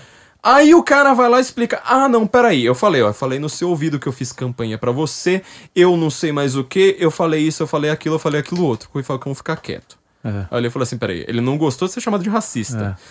Mas que ele chamou o cara de, tipo, ah, periférico, não sei mais o que, você vê o, o Rui Falcão dando pra trás. Ele começa É. a ficar em silêncio. Isso pra mim é comportamento de gente culpada. É, segundo ponto, o Rui Falcão ele pede depois é, direito de resposta ao Felipe Barros. É. Também todo na defensiva. Ó, você não ouviu o que, que ele tá dizendo, o que ele falou. Fico triste com você. Né? é. Usa aquele, ar- aquele velho Político? político, é. É o discurso Me- político me, esse. me espanta você, que embora adversário, né? Ele fica só nessa. É, agora vou apenas te dar boa tarde é. e tal. Cara, isso não é um comportamento de uma pessoa inocente, você entendeu? Na hora que ele viu o que, que o cara quis dizer de fato, falou assim, mas peraí, você me chamou de periférico sim. Aí na hora que ele descreve, aí você vê o Rui Falcão completamente na defensiva. Eu olhei e falei assim, puta, Rui Falcão, cara, sério, é, todo, até o Olavo já disse isso, é um cara de 1,60m, velhinho daquele jeito. Ele falou É. assim, cara, é um cara que te dá medo se você é um orangotango de 1,90m. Diz que o cara, assim, ele olha pra tua cara assim como se fosse dar a mão na tua cara. Diz que é um cara assim, tipo, não Tem folgue comigo. É, o cara tem presença, não folgue comigo. Foi a primeira vez na vida que eu vi o Rui Falcão completamente defensivo, assim, tipo, ai, peraí, né, não sei. Parecia o Eduardo Suplicy. Eu falei assim, meu, estranho, tá. Primeira coisa estranha. Segunda coisa, o cara ele tem o, o Hans Hans River do Rios. Hans River. que horror. ele tem um fato, quer dizer, ele foi lá, jogou a bomba, ninguém deu, ninguém deu bola pra aquilo. É. Como que você faz pra, por exemplo, tem, sei lá, tem a, a- a smoking gun, né? como é que a gente fala isso em português? É a batom na cueca. Achou batom na cueca. O Aham. que, que você faz pra, pra, pra, ninguém falar do batom na cueca? Você começa a chamar atenção pra outra coisa. Você chama atenção. Não dá pra você ficar argumentando Sim. do, do é, o batom que, na cueca. é o que está sendo feito. É. Ele deu de mão beijada essa história de tipo, ah, ela quis me, me, me, me oferecer sexo e não É. sei mais o que. Cara, em primeiro lugar, você bate o olho ali e você fala assim, tá, tá, tá esquisita. Essa É. história não tá normal, tá, tá esquisita mesmo. É... Na hora que você vê a resposta da Patrícia Campos, eu acho que ela refutou o cara ponto a ponto mesmo. É. Eu li o texto dela, ela tá refutando, assim. Pra mim, ela pegou os pontos em que ela coloca, ela falou assim, eu tô refutando ponto, ponto, ponto, ponto, ponto. Numa boa, refutou ali, deu pra ver que não tinha nada a ver. No dia lá do, do, do, do, do cara, você vê que ela nem responde, ela mesma fala assim, eu fiquei meio... é, esqueci a palavra que ela usa, mas deu pra ver que ela se sentiu É. desconfortável ali. Então essa história foi pro saco. Quer dizer, o cara, ele inventou uma coisa além. Quer dizer, ele tem 10%, 90% ali provavelmente é lixo. Sim. É uma história que ele tá inventando. Só que assim, por que, que o jornalismo que tem esse dever, sabe, ser o investigativo, o Sherlock Holmes, o, o guia, né, o sacerdote que a É. gente tá falando, fala assim, olha, então vamos separar o joio do trigo. Hans River tem que responder por causa disso, tem que responder por causa disso, tem que responder por causa daquilo. Exatamente. E a porra da história de que ele trabalhou pro PT, cacete? Vocês estão tentando derrubar o governo Bolsonaro, falando que o cara trabalhou pro Bolsonaro. Por que, que vocês não querem derrubar o PT agora, meu? Eu sei que o PT não tá no poder, mas assim, cara, é, Não, mas assim, e isso é o- é o de menos. Já foi comprovado participação do PT com PCC, que são coisas muito mais graves, e não graves, derrubaram. E pra, tá tudo normal. Cara, se o Bolsonaro. Gaddafi, o velho. Bolsonaro dá bom dia pro miliciano, ele é associado a uma- a- a- ao grupo de milícia. É o pensamento metonímico É o de novo. pensamento metonímico. Então, mas assim, o, o Lula, o Lula fez tudo de mais podre. E o que não pode estar fora também do espectro é que essa senhora, Patrícia, não sei o quê, é uma mulher de esquerda que tenta emplacar em tudo que faz a narrativa de esquerda. A narrativa de que o Bolsonaro foi eleito como uma fake news que ninguém Exato. viu. Não, e outras coisas, né? Agora estão levantando um monte de coisa dela, falando do Porto de Mariel, que é- foi uma- um golaço, Golaço do do governo. PT, eu lembro Cadê? dessa. Entendeu? Isso tudo some. E, o- e eles ainda jogam com essa má memória nossa. Entendeu? A Vera Magalhães é uma, cara. Ela só fala Uhum. A história do kit asneira. gay foi essa. É, então ela só faz asneira é 24 horas por dia falando asneira, ela sonha asneira. Então, e, e- aí ela vai e, e continua falando. E continua falando. Por quê? Porque eles só se ouvem. Eles não ouvem o resto. O resto pra eles é ataque. O resto é ataque. Entendeu? Quando, quando E eles atacam discorda, todo mundo, eles nunca usam essa palavra, É, eles ataque. atacam. Não, qual é o. Quer mais, coisa mais coordenada que foi o ataque no Felipe, no Felipe Martins? Todos eles Sim, fizeram. sim. Todos eles. Me usaram, uniram- inclusive. Então, se uniram pra detonar o cara. E aquilo não é ataque. Aquilo não é ataque. Não, aquilo é só reportagem. E aquilo não é fake Matéria. news, né? Aquilo ali Nada, não é nada. imagina, é. imagina. Eu lembro de teve jornalista da Veja que veio perguntar assim, sabe, em que bairro que eu morava. É. Perguntou pra mãe do Felipe se ele já tinha quebrado o braço, né? Sabe, qual que é a relevância Exato, disso, sério? exato. Ah, perguntou um monte de coisa, só contei Todo história mundo, engraçada. que era todo pra- mundo que vai pro governo É. tem a vida devassada, cara. Devassada, Tem a vida devassada. Faça uma devassa na vida de qualquer um desses jornalistas. Cara, mas acabou. Essa mulher, o que estão fazendo é um pouco disso. Estão Exato. pegando ela e falando, ó, vamos, vamos expor essa, essa, essa senhora. E são coisas que, que públicas, acontece? meu, coisa é que ela escreveu. ataque, vira É, ataque. Exato. Vira ataque. Aí tá toda as pelancudas da- das colegas dela dando chilique. Isso é uma agressão às mulheres. Duas semanas antes atacaram a Damares, chamaram a Damares de não sei o quê. Nem vou. Aqui, a, o presidente da OAB atacou uma OAB, jornalista, velho. chamou ela de puta, coisa pior até. O, a Regina Foi a Duarte. Damares, foi a Damares. Ele falou da Damares, eu acho, não foi? Não, teve uma advogada também, parece. Que ele xingou o Santa Cruz lá, xingou uma advogada de puta, uma coisa assim. E aí e a- o Zé de Abreu, Com a Regina com a Duarte. Regina. Duarte, que é uma coisa Regina Duarte, queremos medonha, você aqui, viu? bizarra, é, Aham. exatamente, Regina. Ou, ouça a gente. Venha nos dar uma entrevista. E, quer dizer, bizarro, cara, bizarro. E ninguém falou um A. Janaína Pascoal, cara. Eu, eu, eu sei de coisas. É que ela não me deixa Bom, falar, é. mas assim, eu sei de coisas que ela sofreu. Então, Que é um negócio assim que você fala, cara, desculpa, mas é. Eu, eu, eu, e não vem classe, não não vem. vem. classe defender, ninguém vem Não. defender. Ninguém Não, vem defender. nenhum. Porque eles não estão interessados em defesa da mulher. Eles estão interessados em defender os seus e as suas ideias. Eles estão inte- interessados em defender a Patrícia Campos Melo. É, porque é- faz parte da narrativa. E, cara, deve ter coisa mais funda aí, porque a Vera Magalhães tá muito pelancuda. Tá histérica no negócio. Ela tá tão desesperada. Porque, e aí, pra mim, eu acho o seguinte: é uma das últimas cartadas do jornalismo. Ou eles se fecham e conseguem crescer, acho muito pouco provável, ou eles vão cair de vez. Vão cair porque ninguém, ninguém mais dá bola pra eles. Ninguém mais dá bola. Vai, a gente faz esse, esse exercício, faz uma, uma interação num, num post da Folha, perto de um post nosso. E a gente não é ninguém. E a gente não é ninguém. A gente não é ninguém. É, Pega um, um tweet do Fiuza e pega um tweet do Ricardo Noblar. Que tá na Veja. Que tá na tem, tipo, Veja, não sei que não quantos sei milhões de Exa- seguidores. Cara, é, assim, é monstruosa a diferença. E outra, o, o, o Fiuza tem 20 mil curtidas, o cara tem 2 mil. O Fiuza tem 700, tem mil comentários, todo mundo Elogiando. elogiando. O cara tem Mil 2 mil comentários comentários, todo mundo xingando. Teve um cara que ele fez um. é, ele fez um vídeo. Chegou assim, um vídeo do cara falando assim: é, aqui tá o tweet da Vera Magalhães falando. Como é que era? Que ela estaria, acho que na bancada do Jornal da Cultura, seria uma coisa assim. Aham. Tipo, ela não estaria no, só no Roda Viva. Ela falou assim: ah, acho que eu vou estar na bancada. Acho que era isso. É. tô- estaria na- vou estar na bancada do Jornal da Cultura, venham me ver. Aí falou assim: meu, vai puxando as respostas. Não, obrigado. Cara, mas Só nem fudendo, não, nunca, de jeito nenhum, não sei o quê. Duas mil respostas É. nesse nível, entendeu? E tem 30 curtidas. É, 30 curtidas. E, meu, a mulher, cara, ela foi. Ela era pica grossa na Jovem Pan. Então. ela. Hoje você vê que ela é uma pica grossa do governo do, Do do governo estado do- de São do Paulo, estado, do é. Dória, querendo virar presidente. Coloca ela lá O pra- bom pra é que esses caras são tão burrinhos, eles se unem a gente tão fraquinha. Exato. O que- meu. não, que aí ela faz o primeiro programa com um milhão de, de views, dois milhões de views. Por causa do Sérgio por Moro. causa do Sérgio Moro e fala que foi por causa dela, porque agora é jornalismo de verdade. Claro. Eu, eu até zoei no Twitter no dia seguinte, na, a próxima, a, a entrevista seguinte, acho que foi Fernando Meirelles, um desses caras aí. Foi o Meirelles por causa do Dois Papas lá. É, então E tinha. a terceira, aí foi com não. o Drauzio Varela. E, É, não, e a do, do Fernando Meirelles, ao vivo, tinham 700 pessoas assistindo. Caralho. Ao vivo. No total, acho que se você for lá agora, deve ter 70 mil. Cara, Cê- cê sabe o que 70 que é? mil visualizações. É, é Você quer que eu te dê um número É. que você não vai acreditar? Sabe o que, que é você ter 700 mil pessoas ao vivo? É. É quando eu divulgo o Guten Morgen. Você vê lá 20 minutos depois, passou de 700, filho. 700 700 pessoas, tá 700 falando? Ah, pessoas. sim, é. Então, tipo, não é É, 700 mil. 700 Então, mil, mas... então você vê, tipo, a gente, Sim, nós, uns coitados desses, a gente tá com mais público do que a porra da Vera Maga- Magalhães, que é É. pica grossa, entendeu? Então, é, você vê. E por quê? Porque a gente, a gente tem esse negócio que o do, quer dizer, a gente É. cita Grécia Antiga, Antigo Testamento. A, gente, tem é um- sincero. A gente, É, é a gente sincero, tem um cabedal né? de referências melhor também. Porque, assim, Além disso, né? Porque assim, além Não é por acaso, são 20 e poucos anos lendo, cacete. Pra alguma coisa tem que servir. E Lendo ler bosta. não é só ler bosta, né? Não, e lemos bosta. Eu tava falando pra você das bosta que eu li, né?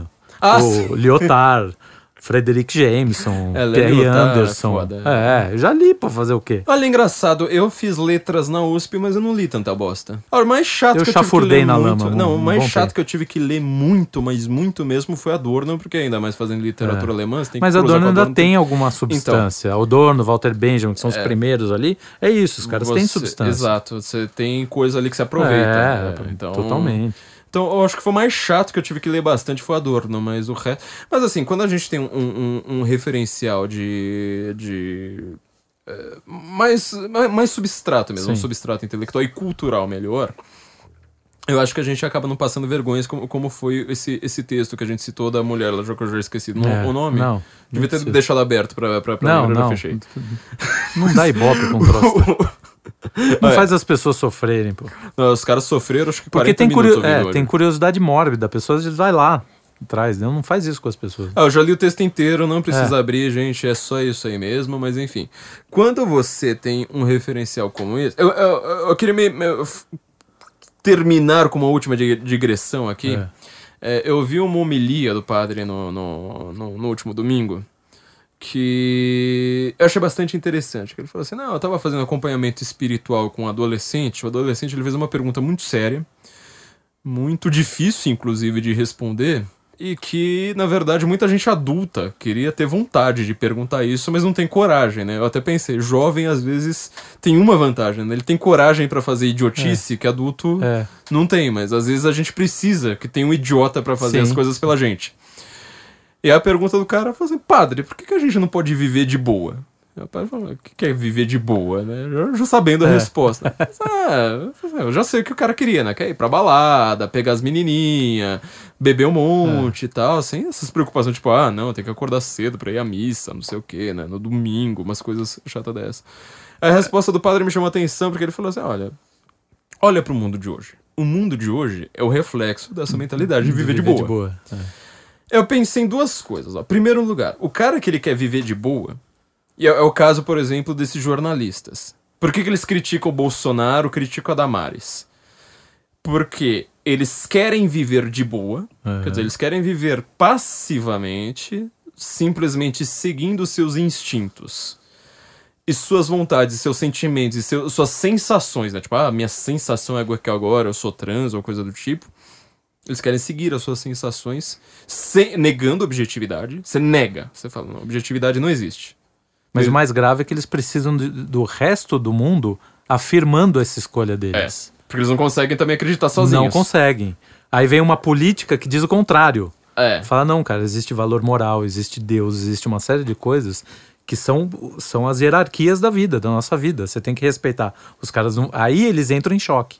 Sim, Né? é, sem, sem, sem dúvida. Aliás, você até falou, você, você deu um exemplo que eu achei engraçado, né? Tipo, tem uma política que faz isso.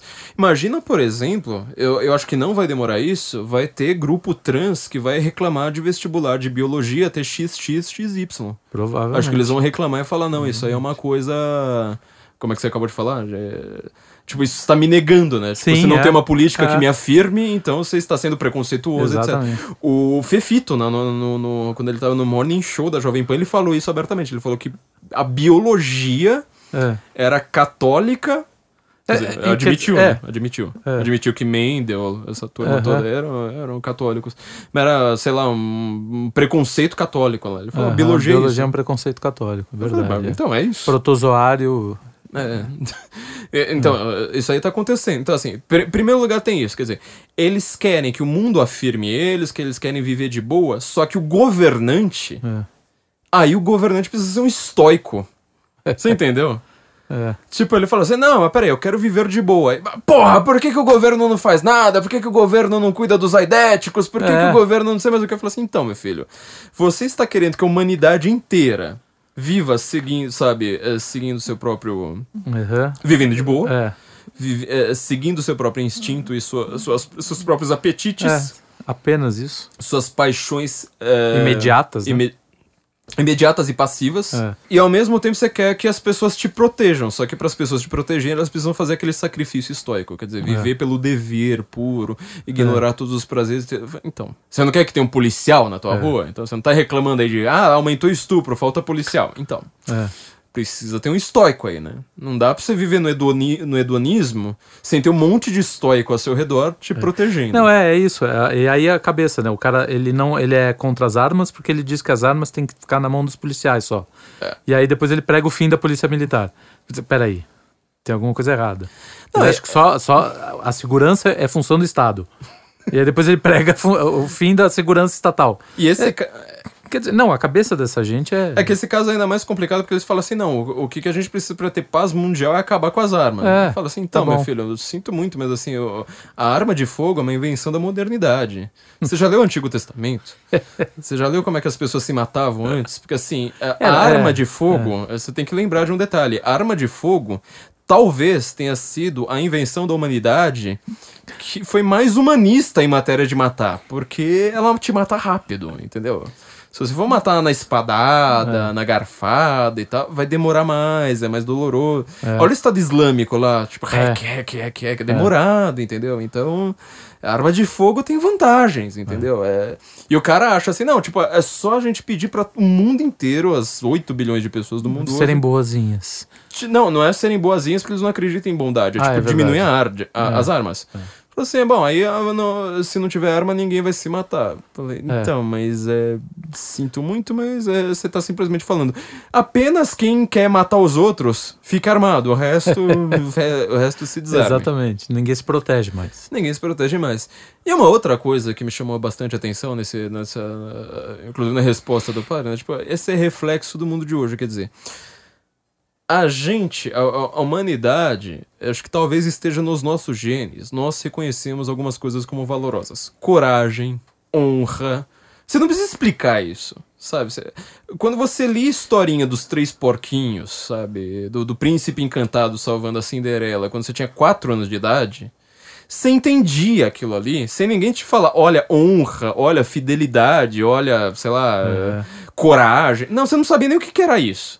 Depois as palavras encapavam isso, né? É. Esse seu sentimento que você já Aí tinha. quando alguém ia falar assim, olha, o É. que, que é coragem? Falou, ah, então, é o príncipe lá É que matou o aquilo, dragão. é. Tá, então, de novo, Hofmannsthal. Primeiro o imaginário, depois você vai Sim. acreditar nessas palavras. Sendo assim, não dá pra você ter, viver de boa, porque você vive passivamente. É. Você vive passivamente. Então, quer dizer, a gente precisa ter um imaginário de você. E aí é é uma coisa assim meio chocante pra, pra nossa modernidade. Mas você precisa ter um imaginário, inclusive clássico, pra você entender, por exemplo, ah, Odisseu escapando do, do gigante, meu trecho preferido na literatura até hoje. Odisseu escapando do Polifemo. Aham. É, Você lembra como é que é, né? Lembro, mas pode falar aí. Não, não, conte você. Não, cara, melhor você, Não, vai ser não lembro sensacional. Não, en- enfim. Minha, minha- Vamos lá, ó. Odisseu está preso. Canto 10, não? Não lembro agora de, cabeça. Acho que é antes. Antes. Não. Acho que é Não depois. é? A história deles começa no canto 4. Não lembro agora de cabeça também, mas enfim. Enfim, é. O Odisseu está preso, ele tá voltando pra Ítaca da Guerra de Troia. Ele é o último que chega, todo mundo já chegou, inclusive ele, depois ele começa a ouvir as histórias, né, de quem che- já chegou, e ele vai percebendo que as histórias são horríveis, né, tipo, um, um chega, pega a mulher na cama com o outro, o outro, a mulher mata ele, o outro, não sei mais o que, Então, as histórias são to- toda uma merda, quer dizer, tipo, eles estavam melhor na guerra do que voltando. E o Odisseu é o último, e fica lá 10 anos, não sei mais o que, e tem uma hora que ele é preso por um ciclope chamado Polifemo. E o Ciclope vai lá, tranca eles numa caverna, e coloca uma pedra gigantesca que eles não conseguem mexer pra fechar eles ali e fala assim: ó, aqui é, aqui é a minha casa. E seguinte, ele vai lá, pega, pega os caras com a, com a mão, né? Porque ele é um, um, gigante, pega lá vários com, com uma mão, devora todo mundo de uma vez e fala assim: bom, então esse aqui foi meu café da manhã, daqui a pouco vai ser meu almoço, depois vai ser meu jantar, e aí eu vou ter comido todo, todo mundo. Comer no sentido não. não, não, Não- igual do, do UOL. É, É, não o comer, é comer no sentido boca, né? Aham. E aí os caras falam assim, bom, então, né, pra gente... E ele vai lá, tipo, um gigante, não tá preocupado com nada, ele vai lá vai tirar um cochilo na frente de todo mundo. E aí os caras ficam lá, né, então, né, o que, que a gente vai fazer, né? Porque a gente precisa sair daqui, tem uma pedra gigantesca, ferrou. E a gente não consegue. Então é- é um ponto da literatura que é no exit. É, Você não tem saída. Você fala, Uhum. meu, o cara vai ter que inventar uma coisa completamente industriosa, por isso que ele vai ser chamado de polímetes, né? O cara que ele tem. A metis é a inteligência não linear. É a inteligência de eh, fazer artimanhas, astúcias, assim, pra você. eh, do, do político, por exemplo, né? Como esse, esse negócio dele brincar com palavras, eh, esse tipo de coisa. É a inteligência que o, o Odisseu tem. Ele falou assim: bom, quer saber? Enquanto que ele tá comendo lá, na hora que ele volta lá, vai, vai, vai pegar mais uns, ele vai lá e começa a, a conversar com o Polifemo. Eu falei, então, Polifemo, é, como é que é teu nome, né? Não sei mais o que. E ele vai lá e oferece pro Polifemo uma sacola que ele tinha deixado lá no canto que o Polifemo não tinha nem prestado atenção. Agora eu não lembro exatamente o que, o que, que ele oferece. Mas ele vai lá, tipo, oferece lá uns, uns tesouros lá pra ele, né, e tal. A Polifemo falou assim, bom, já que é assim eu também vou te dar um presente de volta. Eu vou te comer por último. É um, é um excelente presente pra uma hora dessas, né? Aí o Polifemo vai lá, o, o Polifemo volta a dormir, aí o, o Odisseu vai lá, pega um tronco gigantesco, começa a desfiar. A, a descrição que, que, que o Odisseu faz desse tronco, eu já fiz análise dessa descrição do tronco, porque é um símile gi- gigantesco, né? Tal qual você faz numa nau pra você construir o navio, e você enrola uma cor na outra, não sei mais o que. Assim, o Odisseu, quer dizer, ele faz uma comparação de um negócio assim, tão detalhado, e faz a comparação lá igual. Dá a impressão que ele tá transformando o o tronco gigantesco num lápis. É que ele não, Uhum. não usa a palavra, né? Mas assim, a descrição pare- parece isso. Parece que ele faz um lápis. Aí na hora que o Poli- Polifemo tá pra acordar uma última vez, ele vai lá, crava o lápis no. no- o Ciclope tem um olho só, né? No, Uhum. no rosto, crava o lápis no, no olho do, do, do Polifemo. Ah, e um detalhe, né? O, o, o Odisseu ele vai lá e pergunta, tipo, ô Poli, o, o Ciclope, qual que é o seu nome? Polifemo. E qual que é o seu? Aí ele faz um trocadilho em grego, que eu não, não, não lembro agora como é que é exatamente, mas assim, ele, ele faz um nome parecido com o Odisseu. Mas que a palavra em grego significa ninguém. Então ele fala assim, ah, eu sou ninguém. Uhum. Vai lá, crava o negócio no, no, no olho do Polifemo. Ciclope começa a gritar de dor e, e começa. Ah, o, último detalhe ainda, né? Na hora que- se eles escapassem da, da, da caverna, ele tá na ilha do Ciclopes. Quer dizer, em vez de você enfrentar um Ciclope, você enfrentaria vários. Quer dizer, os caras estão ferrados de qualquer jeito, não tem escapatória ali. E aí ele vai lá, tipo, enfia o lápis, o Polifemo levanta lá, tipo, começa a gritar de dor, de dor, de dor, e começa a chamar os outros Ciclopes. Fala assim, gente, venham me acudir, venham me acudir. Socorro, socorro. Aí o Ciclopes é é uma construção em grego que ela não é tão comum, é, mas eles usam aquilo e falam assim, Polifemo, o que está acontecendo? É, al- alguém está te ferindo, alguém está te causando dor, de- com palavras ou com uso de força. Aí ele, pra recusar que o cara tá sendo ludibriado, por exemplo, pra- ele explicar que ele, na verdade, tá sendo ferido fisicamente, ele fala: Não, ninguém está me ferindo com palavras é, é, está me ferindo, ninguém está me ferindo com uso de força. Aí os ciclopes ouvem aquilo, vai todo mundo embora, deixa o Polifemo lá e ele abriu uh, A passagem. ele abriu a passagem para gritar para os outros caras mesmo sem estar enxergando. O outro seu vai lá de- de- sozinho, Escapa. né? Mas, mas acaba escapando. Então quer dizer, uma história como essa, sem entender o valor de você ser imaginativo, de você ser corajoso, de você, inclusive você ser meio enganador com É, com, enxadrista, com uma- né? Você Enxadrista sabe que ele vai dizer que. etc. É, então. É, e o valor de você falar assim, cara, é, por exemplo, entre várias outras coisas, o, o valor de você falar assim, olha, mesmo que você esteja numa situação que você falou ferrou geral, tipo o Brasil hoje, Aham. tem solução. Se você pensar nos mínimos detalhes, pode ser que você precisa contar com a sorte, não sei mais o que, mas você consegue escapar de uma ilha de ciclopes, preso numa, nu- nu- numa gruta, É. entendeu? Se você vive, vive de boa, você não tem isso. Você É. vai ser uma pessoa passiva.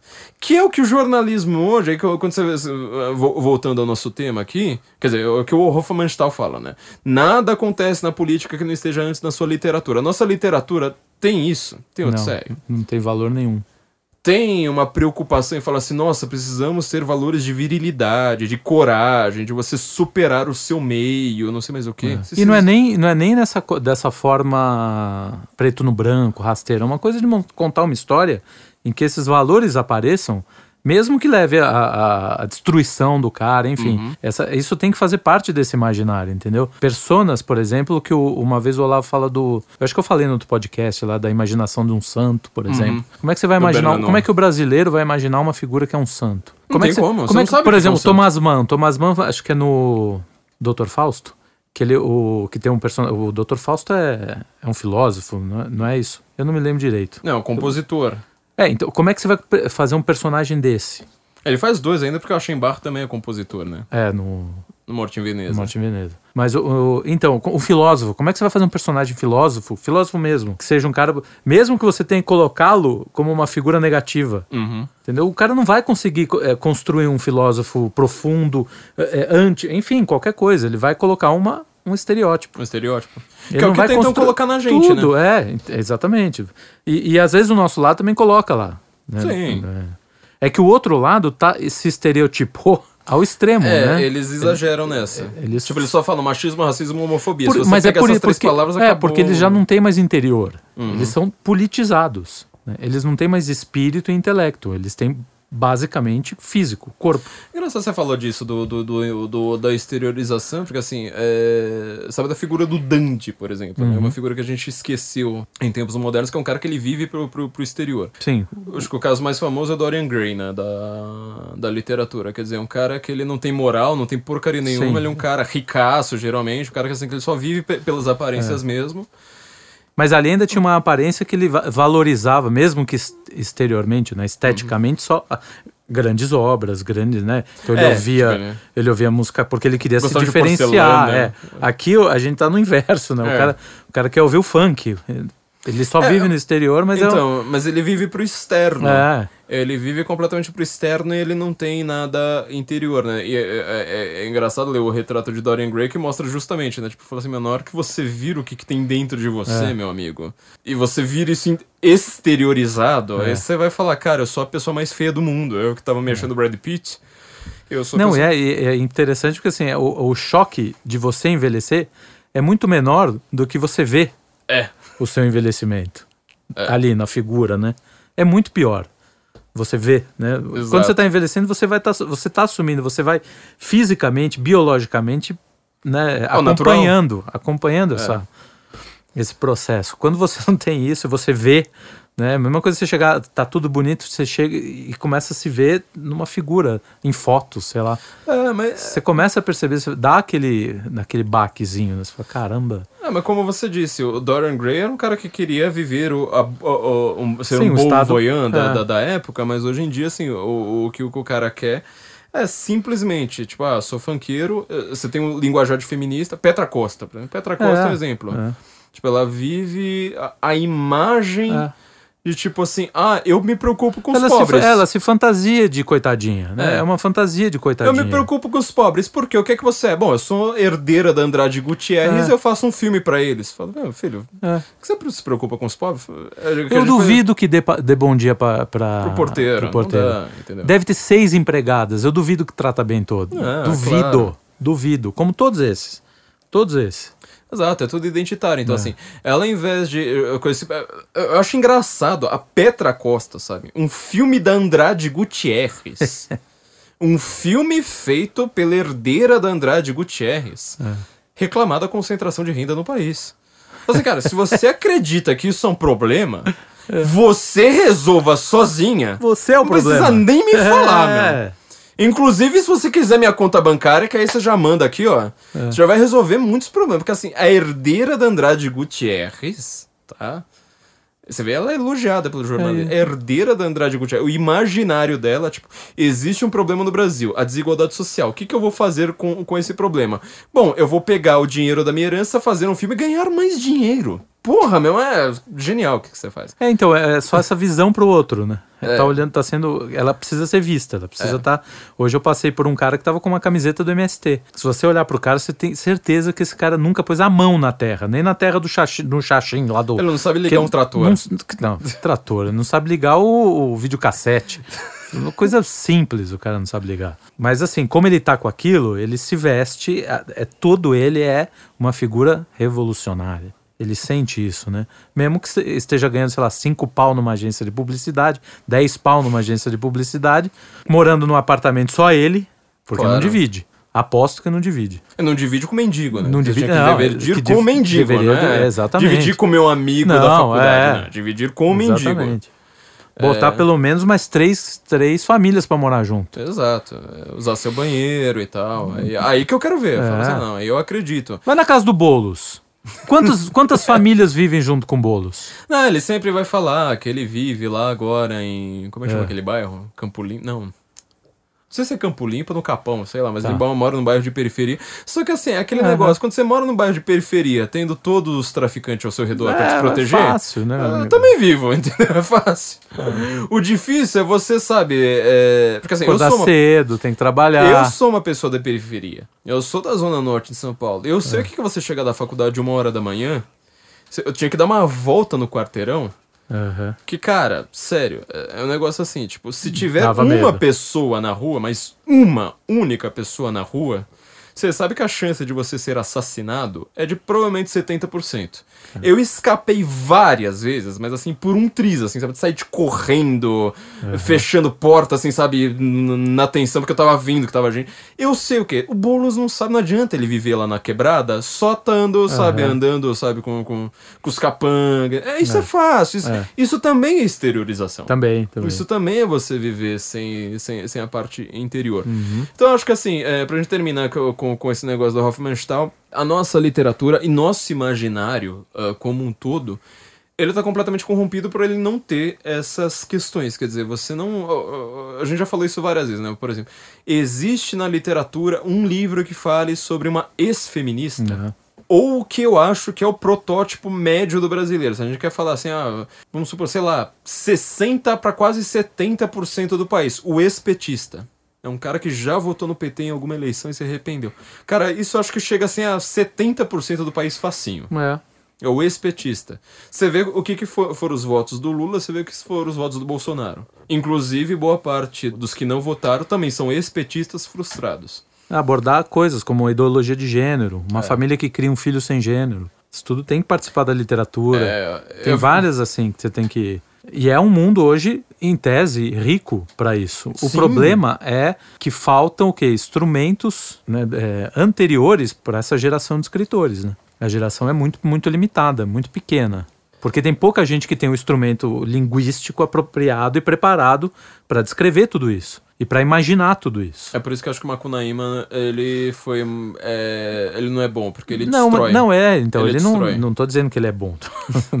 Nunca disse isso. Mas você ele tinha, você tinha, pô, você pega um Modernismo São, inteiro Você pega isso. um livro como São Bernardo, você olha cada personagem ali, tem uma estrutura, tem uma, cara, tem um tamanho, psicologia. uma psicologia, eles são gigantes. Cada personagem, não é Ele faz isso em vários livros, o Graciliano. Você tem o, Guimarães. O Angústia eu acho mais pesado ainda. É, então, você pega esses caras, eles têm, eles trabalham isso, por quê? Porque eles têm os instrumentos apropriados. Porque ser escritor também não é para qualquer um. Não é uma coisa fácil. Uhum. né? É, escrever um, um- Até porque, por exemplo, você pega.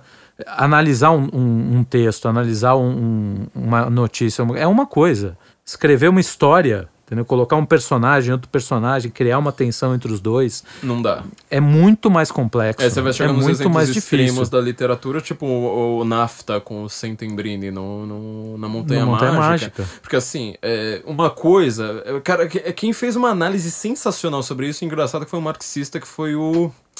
Como é que chama aquele cara? Que já debateu, inclusive, com o Sir Roger Scruton, Terry Eagleton. Terry Eagleton. Ele é no debate sobre Deus, que é um livro que ele tá falando mal do Richard Dawkins e do Aham. Christopher Hitchens, falando, "Ah, eu, eu sou marxista, sou ateu, não gosto de religião e tal, mas quando vocês falam de religião, dá pra ver que vocês não entendem bosta nenhuma, assim, tipo, o livro inteiro pra falar mal, fala assim, "Ô, Dawkins, pelo amor de Deus, mas para de passar vergonha em nome dos ateus, porque não É. dá, né, eu tô... tô...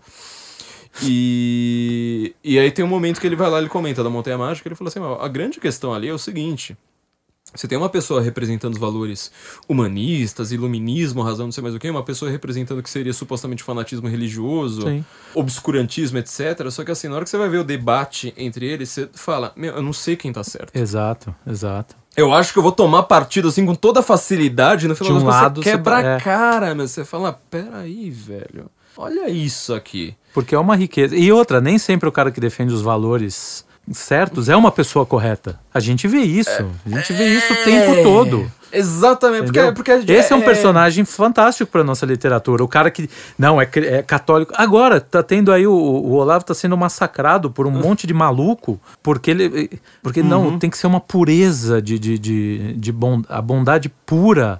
Só que a bondade pura vira maldade porque você perde. Porque vira o- puritanismo. Não é vira só é vira só Dandy da, da religião também. é, o esteticismo, né? É. Eu, eu, vi, eu me sinto bom, então. é, quer dizer, só que você não tem a, comp- a complexidade do que é a bondade. Porque você não viu os exemplos na literatura, você Sim. não viu os exemplos na arte, você não viu em nenhum lugar. Então você É, é- ouviu do seu mestre, do seu do capanga, do seu capanga intelectual, não é nem A mestre. gente precisava de uma cena boa sobre bondade na literatura. Que cena que a gente pode pensar? Puta, cara. Essa é, essa tem sim. Se, se você pedisse isso antes de chegar aqui, Não, mas aí é que você me deu ideia agora É, também, então. né? Mas assim, são grandes Mas ideias tem, de tem, bondade. cara, mas, bom, e- pô, exemplo tava- de cavalaria, sobretudo, eu acho. Não, pô, tem um livro do Shusaku Endo, Admirável Idiota. Eu li faz, olha, bastante tempo. Mas a figura, o idiota, que é o idiota do O idiota do Dostoiévski, pronto. isso, pronto. Ele, matou, é. ele inteiro. Tá vendo? É Ele isso. inteiro, é. exatamente. É isso, é a Eu figura achei boa. engraçado quando alguém foi lá falar sobre quem que era o idiota. O Bolsonaro botou o livro, o idiota é o livro. E a, E, cara foi- e a, é. a capa do Bolsonaro. Dizer, até, é. até você fala assim, cara, já leu- se você lesse alguma coisa além da Se capa... tem alguém é, mais bom, bondoso na vida, é o idiota. É o idiota, que é o cara que ele vai lá, tá fazendo uma bondade no mundo que tá todo mundo, É. tipo, completamente amoral, falando assim, ah, esse cara é um idiota, pronto, então é... E o Admirável Idiota, o Shusaku Endo, acho que bebeu muito do Dostoiévski, ele fala isso. É uma família francesa, na verdade, ou ele é um francês e a família é japonesa, ou é o contrário. E aí eles adotam esse cara, esse cara, cara, é a pessoa mais assim, pura de espírito que existe. É aquele que vai entrar no reino do céu, sabe? Que de- do Sermão da Montanha, os pobres Uhum. de espírito. É aquela pobreza de espírito. É aquela que não vê mal. Humildade, né? Cara, es- e a família monta em cima do cara. Então é, é essa coisa, essa bondade. Essa bondade. Alyosha. O Alyosha dos Irmãos Karamazov tem- também. é, É, ele tem bons tem. exemplos, agora eu tô pensando nisso. Sônia. A Sônia, Sônia. nossa, a Sônia, a bondade no meio lá do lodo, lá embaixo, assim, na pior, na, na- a- Sônia do crime castigo. cara, boa ideia. Dostoiévski é um universo para falar sobre a realidade. Algum e- dia eu vou ter um vida. curso só sobre Dostoiévski. é, Cara, eu já ele pega o Raskolnikov, que é o cara que tenta viver. É. O Raskolnikov é o cara que tenta viver o, o- o de boa. É. Ele tenta ser o cara que vive de boa. Não tem. Olha, tudo isso é valor, é valor construído. Eu posso matar, não vou me sentir mal. Isso não existe. Assim entendeu? que vou vê a realidade, Cara, é- assim, cara... e quando vem, e quando vem, vem com uma força, né? É, é, é do caralho. Puta que pariu. Falar de Dostoiévski dá pra passar a madrugada. Muito bem, muito Mas a gente vai fazer isso. Faremos, a gente agora vamos, vamos pegar mania agora. As Aham. pessoas precisam parar de. Sabe que a gente tá num momento histórico muito importante aqui para todos os nossos ouvintes? É. Esse episódio número 99. Opa! O que a gente vai preparar pro episódio número 100? Alguma coisa relacionada. É, boa ideia, boa ideia, boa ideia, boa ideia. Né? boa Falar, sei lá, anos oit- 1870, por aí, não? ideia. 1871. 1871 a gente começa em Começa, 1871 é, então. e vai, vai pra Ah, frente. Eu acho é. que, se- que se- que seria uma boa. Bom, então eu acho que é isso. A gente precisava ter alguns exemplos, porque é, a nossa literatura. Acho que a gente tá numa. uma, eu vou terminar com uma, outra, uma última imagem aqui. A gente tá numa tarefa quixotesca aqui de tentar exp- explicar alguma coisa mais elevada pro Brasil. Quando eu falo quixotesco, é porque é o seguinte: qualquer grande graça do, do Don Quixote.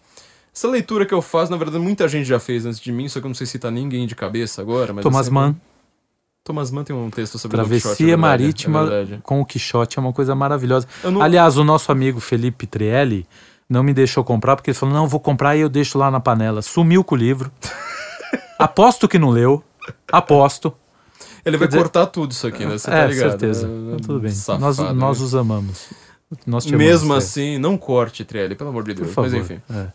É, o, é verdade, o Thomas Mann, o meu, a minha edição do, do Don Quixote, acho que tem um texto do Thomas Tem um Mann. texto no- dele? Acho que sim, Ah, então. com certeza agora.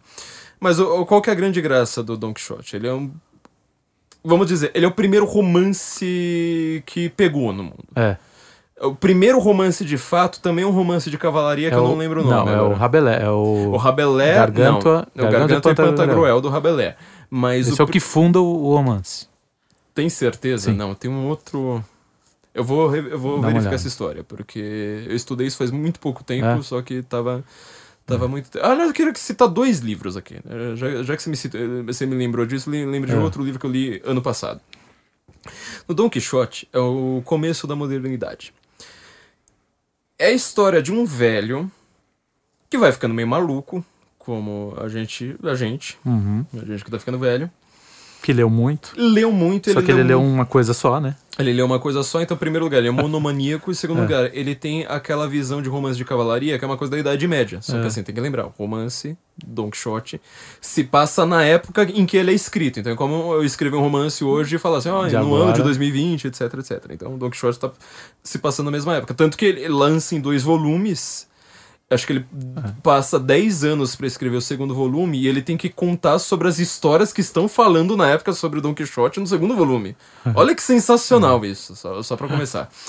É, e ele, por ser um cara monomaníaco que só lê uma coisa, ele. Quando ele fica gagá, ele acha que ele ainda tá na Idade Média vivendo cavalaria.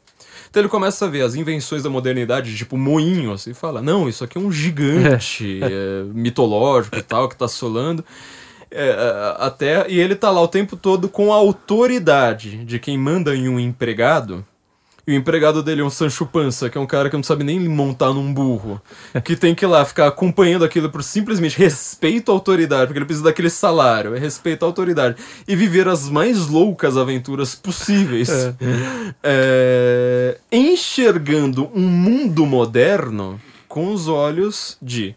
ah, a honra dos cavaleiros, o código dos cavaleiros, salvar os, os oprimidos, É. aquela coisa toda. Até quando o Sancho, que eu acho o melhor trecho do livro, até quando o Sancho Panza conhece finalmente a Dulcineia. como é que ela é? Dulcineia o quê? Doroteia Dulcineia, não é isso? Dulcineia. Não, é Doro... acho que é Doroteia Dulcineia, acho que esse é o O- nome completo dela. Pe- Pesquisem aí É, no Google, é, do, é, uma do, é Dulcineia alguma coisa, agora eu não, eu não lembro. É uma velha, porque era o romance de infância do cara. Então é uma velha hoje, ele fica descrevendo ela como se ela tivesse, é, ainda tivesse uns seus 20 anos e tal. Ela meu, tipo, a gente tá vindo aqui salvar essa velha, uma velha carcomida e tal. Eu acho que a gente tá nessa, nessa, nesse, nesse, nessa missão quixotesca, sabe? É, é, é é olhar mu- pro mundo com olhos mais. com um referencial diferente, quer dizer, não um referencial de tipo, o que foi que saiu na Folha. é, do, do lado de quem que eu vou estar na última treta do, do, do Facebook, do Olavo com, É. com não sei quem, ou do Twitter, ou do não sei mais o quem. É olhar e falar assim, meu, peraí, a gente vai olhar o mundo com um certo distan- distanciamento, Sim. mas a gente enriquece com isso. A gente olha depois pra notícia, a gente olha pra um texto de jornalismo e fala assim, mas peraí, você teve aqui algum valor de verdade, de sacrifício? Por que, que essas palavras estão fora de moda, gente? Olha, vocês estão com no moda só de feminismo e de transfo- transfobia, entendeu? Não achou o nome dela, né? Não, achei as irmãs Cajazeiras. Porra, mas se- seu Google, você procura Doroteia e... É, Doroteia, Dulcinea, Jusiné, aliás, né? Dulcinea, Doroteia e e Judiceia. Ah, será que é isso? Porra, eu tô confundindo com as Eu irmãs tá- Cajazeiras. acho Eita, você tá acho que eu tô passando vergonha aqui sem, sem, sem, sem nem fazer ideia, né? É... Quer, quer citar algum outro livro? Aliás, você tinha uma citação que você precisava ter, ter, ter falado. Ah, posso fazer? porra. Não, eu vou. Então eu vou fazer a Faça citação. a citação do. Na verdade, a citação é de um livro. Eu vou citar o livro, que é o Mundo Moderno, do Malcolm Bradbury. E esse livro é ótimo, cara. E ele começa o livro falando justamente de alguns. eh, ele vai falar de vários escritores, inclusive nosso amigo Thomas Mann, Uhum. o Kafka, o Eliot, o Joyce, o Ibsen. eh, eu, tô enxer- eu tô vendo só as fotos, hein? Olha que beleza. Proust, Dostoiévski, Conrad. E tem mais um aqui que eu não, não me recordo. Não me acordo. Pirandello. Pirandello. Pirandello. E... Dulcinea de Toboso. É, Não, não é, não tinha. Doroteia do Ciné Judicé são as irmãs Cajazeiras. Não sei quem são essas, mas eu Pô, sei é do bem amado. Eu nunca li Bem Amada, por que, que eu sei Deve disso? ter visto a novela. Não vi a novela, né? Nem da minha época, porra. Ah, sei Ela lá. foi bicho. interpretada por Sofia Loren, Sônia Ferrer, Marcia. ah, só, enfim. E, a, a- Mas enfim, continua do e esse livro. livro é muito bom. e Ele vai falando de alguns autores, ele fala da importância, inclusive, do Ezra Pound. Mais até do que na obra literária dele, ele fala que ele foi o financiador de duas das maiores. é, Financiador, assim, ele arrumou patrocinador para bancar os caras, né? Uhum. Ele só bancou o Elliot e o, e o Joyce. Tá bom, né? O Elliot trabalhava num banco. Cadê o nosso Ezra Pound Por falando favor, isso, né? né? Tô cara? precisando de um. Foda. O, o Elliot trabalhava num banco, ele, ele arrumou um cara pra bancar ele enquanto ele escrevia o Terra Desolada. E o pro Joyce enquanto o Joyce escrevia Ulisses. O- Aliás, o Joyce tinha uma teoria que ele dizia assim: só, todos os gênios são não sabem lidar com dinheiro. É, Faz sentido. Faz todo Mas o sentido. engraçado, o Elliot trabalhava num banco. É, tá aqui, ó. Cacete, meu, porque o Elliot, eu sei que ele, ele ganhou o prêmio Nobel e morreu Ó. não, não muito rico. Vou pegar aqui, ó. As duas grandes obras da língua inglesa que dominaram as novas artes devem sua existência em grande parte a Pound. Ele ajudou T.S. Eliot, outro americano radicado em Londres, que trabalhava num banco e escrevia A Terra Estéril, Terra Desolada, obra dedicada a Pound. Também mobilizou um esquema de ajuda a Joyce, que trabalhava como professor de inglês em Trieste e preparava sua grande obra, Ulisses. Eu Mas, sei que. Chato, né? Eu É. sei que quem ajudou o Joyce nos Estados Unidos foi um cara que a gente também citou aqui no podcast, o Mencken. O Mencken. O Mencken, porque ele fazia lobby na- na- na- nas editoras e ele que o Mencken lia tudo. Aliás, a- a- É outro- é, o Karl Mencken- Kraus e Mencken talvez sejam os exemplos extremos do que que a gente precisava ter como jornalista É. hoje. Que assim, é o cara que lê tudo e na hora dele, de- dele comentar os fatos do dia, a referência dele é falar assim: Meu, vamos ler. É. Se, se você visse o Don Quixote, o Dostoiévski. O Mencken odiava o Dostoiévski, né? Mas enfim. É, O Mencken, ele falava em público que odiava o James Joyce, mas ele. ajudava o É, é, até acho que é o Rui Castro que ele fala assim: o Mencken, que até tinha bons sentimentos desde que ninguém, não tivesse ninguém olhando. É. Aliás, o- eu ia falar isso. O livro dos insultos, traduzido pelo Rui Castro, é maravilhoso. Sensacional, cara. Maravilhoso. Quem puder, compre. A frase, a frase do, do livro aqui é o. Ele fala, ele tá citando o Pound. E ele fala o seguinte: como outros tantos artistas modernos, Pound perdeu-se no mundo político que o cercava. Olha que fudido isso. Quer, quer dizer, ele derruba, né? Um dos motivos pelos quais o espírito das artes modernas começou a morrer por volta da época da Segunda Guerra Mundial foi o fato de que sua relação paradoxal com o mundo da política moderna tornou-se demasi demasiadamente óbvia. Uau. Quer dizer, a, a, a arte passou a refletir a política. Exatamente o contrário. Virou Zélia Duncan. Virou Zélia Duncan. Virou Zélia Duncan. Bolsonaro não gosta de rosas. E ela acha que está fazendo arte. Isso é o mais Eu alucinado acho que o coisa. melhor momento da história da, da arte brasileira é Zélia Duncan defendendo o valor das cimas, não conseguindo acertar Não uma acertando rima. uma rima, É, é. impressionante. Bolsonaro odeia rimas, porque rimas para ele são ruins. Caralho, a Rimas são rima? iguais às minhas primas, né? tipo, as coisas assim. Sua piscina está cheia de rimas, É. suas ideias não correspondem às primas, é uma coisa assim. é- é- Que bizarro. Agora, Mas, terminando. não, não, mas eu queria só que você analisasse essa frase, porque assim, o cara tá falando, na verdade, assim, o mundo das artes. É, ele, ele se perdeu na política. Né? Ele passou. é, Porque o, o, o grande lance é o seguinte: o que, que a arte faz? A arte expande né, Sim. A, percepção. E a arte, ela precisa o quê? Ela precisa expandir as percepções, seja qual arte for. Ela precisa trazer alguma coisa né, de novo no mundo. É essa, esse novo que o Pound, inclusive, defende anteriormente, que o modernismo defende. A parte boa do novo, né? Que é o diálogo, inclusive, com a. Porque se você pegar o, o Eliot, mesmo o, o Mann, todos esses caras, eles recolocaram os mitos Sim, de uma forma moderna. sim. né? Não, é, não é desprezar o antigo para trazer o novo como a nossa, o nosso modernismo imaginou. O exemplo óbvio, Burramente. Morte em Veneza, por exemplo, na hora que ele chega em Veneza, que ele vai lá, pega o, barquinho lá, Ah. e o cara começa a pegar o remo lá e gôndola fica lá. ali, é. Meu, é idêntica a cena do, do Caronte na barca de Na Caronte barca, é. no, no, no, no, no inferno da, da, da, da Divina É, Comédia. E assim, você vai ver toda a obra do Mana na Montanha Mágica, nos Brother Brocks, tudo, tudo, tudo, tudo, tudo. Ele tem referências mitológicas ali. é, Porque deixa- ele está dialogando com aquilo, né? É. O Eliot faz o diálogo o tempo inteiro com essa, com essa grande tradição. Os hotéis baratos, as noites passadas em hotéis baratos. Na hora que ele sai assim do, do, do hotel, as, as mulheres estão falando de Michelangelo. É, ah, meu, é. sério. é. Eu já não gostei do Elliot na vida, hoje em dia eu me Puta, arrependo eu disso. sempre gostei. Eu sabia de, eu sei de cor o finalzinho em inglês do Por favor. Why then I'll, é, como é que é? Why then I'll fit you. Não, mas começa antes. Sentei-me. I sat up on the shore, fishing, fishing with the arid plain behind me. Shall I at least set my lands in order? The London Bridge is falling down, falling down, falling down. Aí ele fala, pôs as cose nel foco que lhe afina quando fian uti que lhe dom. Oh, swallow, swallow. Le prince d'Aquitaine à la tour abolie. Aí depois é, why then I'll fit you, Hieronymus matter again. Data, da Yadvan, da Miata. Eu acho que eu esqueci uma frase, mas tudo bem. Não, ele, ele esqueci uma frase. Não, data da Yata da Miata, Shanti, Shanti, Shanti. Eu esqueci uma frase que ele fala, que é a principal, que vai juntar isso aí. Com fragmentos tais eu escorei minhas ruínas. É, With these fragments, these fragments I have shore against my runes. I have shore against my runes, isso. Uau. With these fragments I have shore against my runes. Uma coisa assim.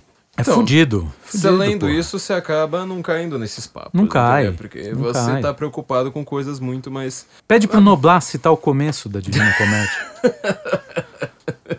É, aliás, Divina aliás, Comédia. aliás, a minha maior influência do Woody Allen é fazer essas coisas, sabe? Colocar a Xuxa citando Kant, por exemplo. Ah, mano, Essas coisas que eu adoro. assim. eu que é absurdo nonsense. Imagina a Vera Magalhães citando Pirandello, Hamlet. Imagina a Vera Magalhães falando a vida é som e fúria, interpretada por um palhaço. Não tem como, porque, cara. Não, né? Você usou o picadeiro no começo. É, né? então. Mas esse é do Macbeth. Som e Fúria é do É, Macbeth. som e fúria do Mac, É, desculpa. Hamlet, Hamlet é- não, tem outras melhores. O Tomorrow, O Tomorrow, O Tomorrow. Pra E é o, o que eu ia terminar, só pra finalizar Uhum. a minha parte aqui do programa, é uma história que pouca gente conhece, mas é uma história do caralho do Kafka, da boneca. Eu contei ah, pra você, né? conte, por favor, meu. Eu Sério. contei pra você. O Kafka, uma- um certo dia, está caminhando lá na, onde, perto onde ele morava, ele vê uma menina chorando. Uma menininha, de, sei lá, 6, 7 anos. E aí ele chega perto da menininha e pergunta por que, que ela tá chorando. E ela fala, eu perdi minha boneca, a menininha. E aí ele fala, e, comovido, porque ele vê o sofrimento por uma criança, né? O, o Kafka era um cara muito sensível. Ele fala, não, sua boneca não... Você não perdeu sua boneca, ela foi viajar. E aí, semanalmente, ele levava cartas da boneca contando o que a boneca estava fazendo Meu Deus. e céu. falando para ela não se preocupar com ela, que, que ela tá muito bem, que ela sente muita saudade, mas que ela tá muito feliz. Cara, é maravilhoso. E se eu não me engano, parece que um cara, um escritor italiano, alguma coisa assim, porque eu tava vendo esses dias, fez uma, uma espécie de reprodução das cartas. Uau. Ele, né, um exercício imaginativo ótimo, acho do caralho isso. Ele faz como se fossem as cartas que ele que o Kafka escreveu para a menina, porque as cartas se perderam, ninguém Uhum. sabe onde foi parar. Acho que quem conta é o Brody numa, no, na biografia do Kafka. É isso, é uma é isso. história que, que você fala, cara, é, eu vivo pra isso, É, entendeu? Eu não exatamente. vivo pra ficar arrumando tretinha de internet, pra É. ficar reclamando de frase que eu tiro Do, do, do, sentido. do Vivier. É. É, ou frase que eu tiro de sentido falando, ó, nossa, né? Então agora é necropolítica. É. E, e assim por diante. Eu lembro só, eu li. É engraçado que eu li pra uma prova, só que assim, eu, eu, eu comecei a ler tanto o livro. Que assim, ia cair, sei lá, umas páginas do livro, porque ele é, são como se fossem contos. É. Eu acabei lendo muito mais do livro do, do, do, do que devia. Ainda tava em inglês, meio. em alemão meio antigo. Puta, meu, caos pra, pra, pra tentar ler, mas eu falei, não, meu, vou enfrentar porque tá muito legal. É um livro chamado Anal dos Insensatos. A gente conhece a expressão. falar, é. Então, a gente conhece a expressão, mas a gente não conhece o livro. Aham. O livro, eu tirei, eu fui mó bem na prova, acertei todas as questões sobre Anal dos Insensatos, mas eu não vou conseguir explicar tudo pra vocês aqui de cabeça agora, porque minha, assim que, te- que eu saí da prova, puta que pariu. Mas, é, salvo engano, ele é do começo da época da imprensa, tá? Então, o cara, ele, ele faz o livro, ele também faz os desenhos. E teve vários livros alemães dessa época, porque a Alemanha foi onde, né? Na verdade, foi- pelo que eu entendo, parece que tem uma disputa entre a Polônia e a Alemanha. Parece que o Gutenberg lá não era. Parece que ele era polonês, na verdade, apesar de ter, ter feito em Gutenberg. Eu não entendi isso. Ah, não, essa questão eu errei na prova, é verdade. Essa questão eu errei, tá vendo? É, mas tem uma disputa aí, é, mas a Alemanha foi o país da imprensa, né? Então, assim, eles começaram a publicar vários livros que o cara desenhava e escrevia ao mesmo tempo. E um cara vai lá e escreve esse livro Anal dos Insensatos, em que ele faz uma metáfora que permeia o livro inteiro, que é o seguinte: a humanidade ela está dentro de um barco, anal, sem se importar para onde este barco vai. Quer dizer, ele não se importa se Uhum. o barco está indo para o céu ou para o inferno. O que importa é você estar com a sua galerinha. ali. Tá? Tipo, tá todo mundo junto. Então, se todo mundo faz isso, faz isso mano, então o barco tá indo pro inferno. Cara, o mundo de hoje, é, a gente precisava ter vários livros Abordando é, isso. abordando essa questão da anal dos insensatos modernamente, né? Então, assim, é uma sátira, uma sátira de costumes. Alguns é, são engraçados até hoje, alguns outros você precisa entrar na, na imaginação ali da época. Um, um ponto que, assim, até minha professora tinha avisado que seria o ponto mais curioso, mais engraçado pra gente, é que ele reclama. Primeiro ele reclama dos sapatos da época. Você já viu imagem renascentista que os caras usam um sapato assim de 60 Aham. centímetros, ele faz uma, uma curva pra cima. É o cara tirando sarro daqueles sapatos, pra mim é o cara é tirando sarro da, da, da- da saia das fanqueiras hoje, É. né? Tipo, ou então do cara saindo lá da, da, da academia. É, o crossfiteiro. É o crossfiteiro, ou então das fanqueiras, que você olha e fala assim, cara, não é por nada não, mas eu tô vendo teu útero aqui do outro lado da, da, da, da, da- da calçada. Não, tá meio esquisito, né? Um outro ponto que, que aí fica mais engraçado ainda é a reclamação do cara, porque assim, você tem que lembrar, sátira de costumes, ela é sempre meio moralista, né? É. Fala assim, meu, ó, vocês estão fazendo merda, minha vida precisava ser de outra forma. E a reclamação dele é que tinha muita gente levando os falcões na missa. Porque os nobres. É, os nobres. Eu, eu vi uma história recente, acho que faz 3, 4 anos, tá? Um cara da Arábia Saudita, príncipe, sei lá o quê, foi pegar um voo pra não sei onde, ele alugou no, no, no voo um espaço pra cada um dos falcões dele, porque cada um numa gaiola pra ir lá na, na classe Aham. executiva, sei lá, a primeira classe e tal. Pros falcões dele, porque assim, esses bichos até hoje custam uma fortuna, né? Custa mais que um carro cada um deles. o cara não, não deixa os caras sozinhos, porque é bicho de, de caça, né? E se o falcão fica muito tempo sem o dono, ele perde aquela, aquele apego, né? De Aham. voltar pro dono e tal. Então o cara precisava estar com os falcões ali o tempo todo. Então você imagina naquela época, chega um monte de nobre caçador lá. A gente já contou várias histórias medievais aqui em episódios passados. chega lá um monte de nobre caçador lá, che- chega lá da caça, vai lá pra missa, que é um monte de falcão piando. Fazendo cocô lá na missa e tal, o cara fala, assim, gente, vocês estão exagerando, né, meu? Não, não dá pra trazer. É, é o celular do dia de É, hoje, né? Então, é. então, ele existe em português. Ele existe, mas eu não sei se ele é fácil de achar, não procurei, porque eu peguei ele de, bibli- de biblioteca. E eu, assim, obviamente, né? Se você for tentar ler assim como literatura, como uma coisa engraçada, não dá, não dá. Assim, é um livro pra você ler meio cientificamente, assim, sabe? Pra, pra quem faz pesquisa na área. Só que é uma mensagem que, que, que fica pra todo mundo, assim, sabe? É, o nosso mundo, assim, tá todo mundo falando, cara, olha, a gente tá indo todo mundo pro inferno, Mas a gente tá indo junto. Que legal, meu. O mundo tá danado, a gente não liga mais pra verdade, a gente não liga mais pra nenhum sacrifício, não temos mais nenhuma coragem, nem nada. Mas, já que tá todo mundo indo, eu vou também. Porque se os insensatos estão nessa nau, eu tenho que estar tá nessa nau. Onde já se viu ficar, sabe, fora dessa nau e buscar outros caminhos, sobretudo por minha, por minha própria força de vontade, né? Então, é, eu acho que é a, a, lição final que eu gostaria de deixar. Comentários finais, Carlos? Não, é isso aí. Leiam. E leia também com cuidado, né? Porque é. assim, as pessoas. A gente precisa tirar um mito no Brasil que as pessoas no Brasil leem muito pouco, sendo que a gente vê que o Brasil ele lê, lê rede mal. social é. É. o dia inteiro, meu. Lê muito e lê mal. É, o cara, ele tá no zap a porra do dia inteiro, é. porque ele tem aquela sensação de tipo, olha, se eu tenho uma mensagem agora, se o grupinho da da, o dia. Da, da, da, da, escola, o grupinho de sei lá quem tá discutindo agora, eu preciso estar nessa discussão. É. Então as pessoas elas falam demais, falam inclusive com, as, com os dedos demais, elas leem o dia inteiro, só que elas leem conversa. Então é. elas leem jornalismo, cara. Isso aí não vai te levar para frente, vai ser uma não. bosta. E a gente precisa ter. É, na verdade, valores em todos os sentidos muito mais elevados, que é pra gente evitar escrever textos como esses que a gente é. tá, tá lendo por aí. É, porque cada texto desse, que embora a gente faça com muito com Sacrifício. muito esmero, com muito esmero.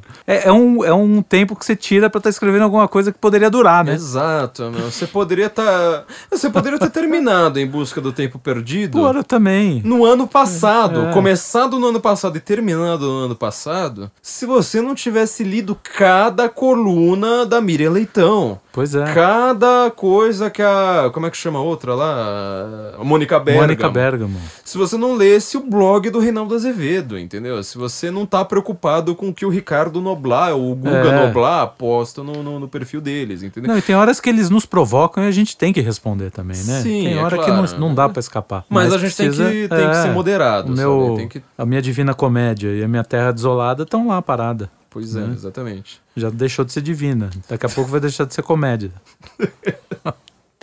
Você sabe porque ele chamava de comédia também, né? É, porque era o, o, o oposto da, da tragédia, né? Não, não era. Do Dante? É.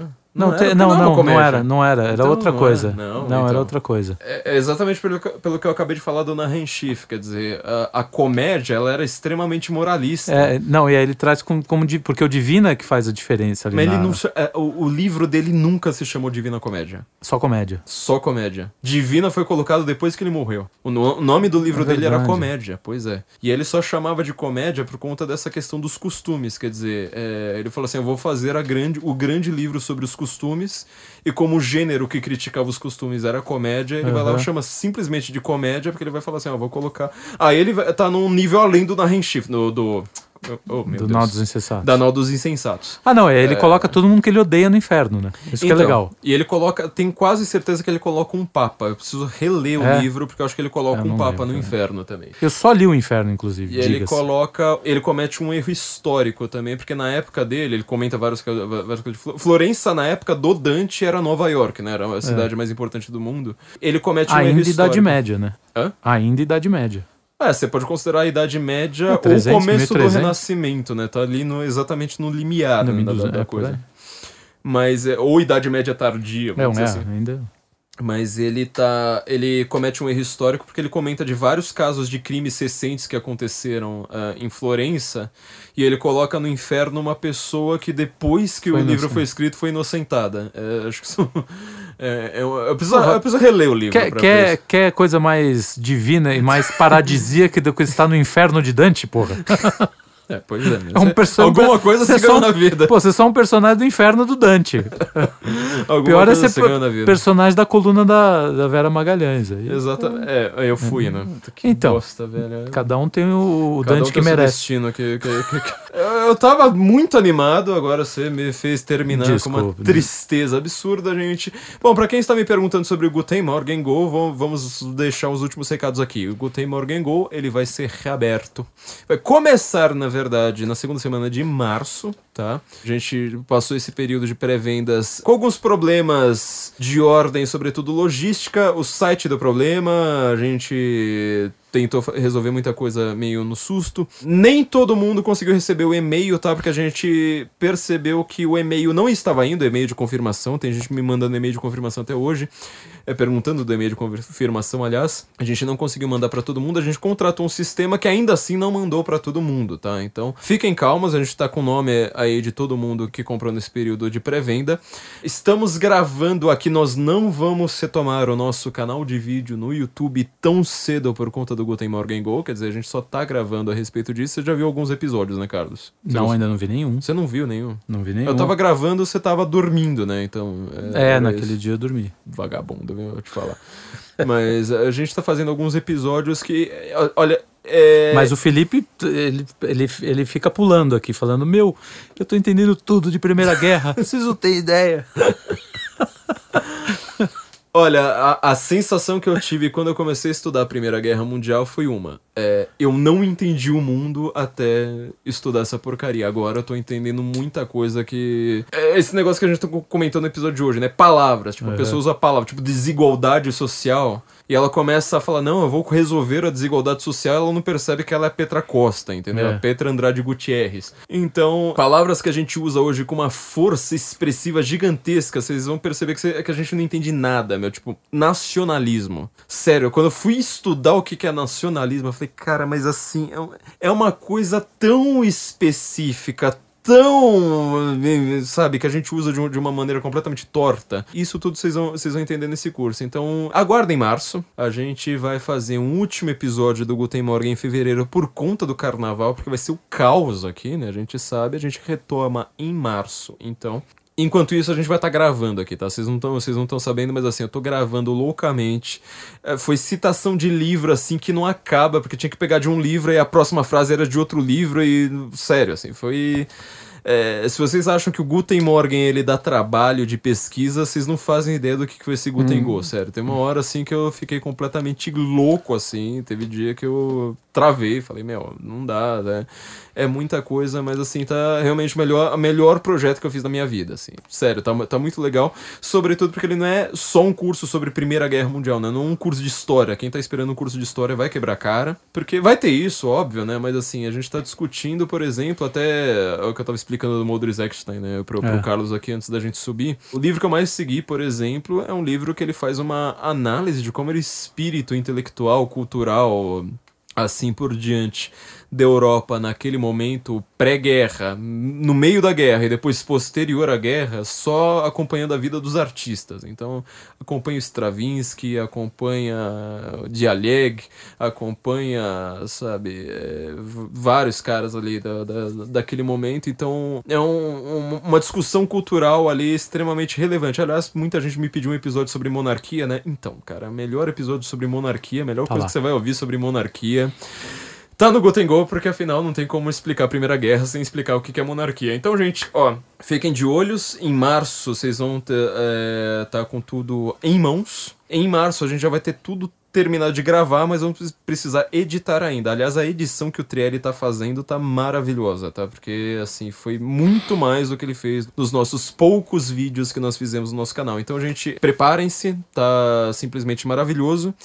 Então é isso, gente. E aqui fica a nossa bronca aos nossos jornalistas, nosso desagravo, vamos falar aristocraticamente, nosso desagravo aos jornalistas que eles não têm cultura, sabe? Não é igual um Paulo Francis que você vai abrir o livro dele pra você descobrir o que, que tá acontecendo de bom no teatro americano, na É. filosofia, não sei mais o que. Olha que eu não Na arte, na É. arte. Ele era um, um crítico de arte muito bom também. E olha que eu tenho uma grande reclamação ao Paulo Francis, uma coisa que assim sempre me incomodou nele desde que eu o conheci, que ele é muito freudiano. É.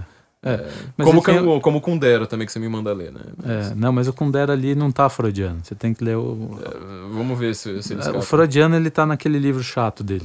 Sustentável, Sustentável Le- leveza do ser. É, aquilo ali não dá. Agora, In- o. Insuportável leveza do uma ser. recomendação que o Francis me deu, que eu segui e li, e é um livro ótimo. Um mês só de domingos. O título já é maravilhoso, né? De quem que é? John Updike. Um mês só de americano, domingos. Um mês só de domingos. É a história de um pastor que é colocado de lado, né, ele sofre uma. Ele é afastado por um problema que ele tem na, na congregação dele, e aí ele passa um mês em casa. Então, um mês só de domingos. Uou. E aí, é, puta, cara, tem que ler. Tem isso, hein? É Parece, legal. parece é ser muito tenso. bom. É muito bom. Eu, não- eu conheço muito pouco de literatura americana, é um erro que eu preciso, preciso corrigir. Precisa. O Fuglin foi aquele na história que, ele tava, Urgente, com- que eu tava contando pra você, É. né? Que o cara foi pra Louisiana, meu. What the fuck is É. Louisiana? Simplesmente para fugir dos nazistas, ele chegou lá, o pessoal começou a reclamar dele, eh, porque ele tava atrasando os livros, que ele começou a ler aquela literatura sulista. Ele falou, cara, isso aqui é um universo que só americano conhece. Tipo, é uma coisa maravilhosa. Ele Não, a literatura americana é riquíssima. O Malcolm Bradbury desse livro, O Mundo Moderno, fala mu- de literatura americana. Tem um outro livro que ele fala sobre literatura americana. Você tem que ler Cormac McCarthy, Philip Roth, todos esses caras. O Updike, que mais? John Que dos mais? Passos. John, ah, John dos Passos mais ou menos. É mais ou menos, não sabia. É, John dos Passos eu não... Eu acho que eu li um livro, é, alguma coisa do presidente. Hemingway. É, Hemingway. Ah, é, O foda é quando você tem que lembrar na hora, daí não sai na hora. É. Agora eu vou sair daqui a pouco, vou lembrar de do- 85 autores americanos. Pelo menos. Pois é, gente, mas então é isso. é, espero que a gente tenha dado um bom panorama cultural. Acho que a gente precisa fazer mais isso, porque o pessoal tá gostando. Ah, eu, o, o último episódio que eu fiz com Ah. o Carlos, número 97, foi exatamente quando deu problema no Spotify. Não se preocupem com a galera do Spotify, que eles não estão pisando na gente, tá, gente? Foi um erro bizarro, burocrático, assim, sabe? Aquele, tipo, você não ticou o negócio ali lá no, sabe? Da, da, da- daquele tique certo.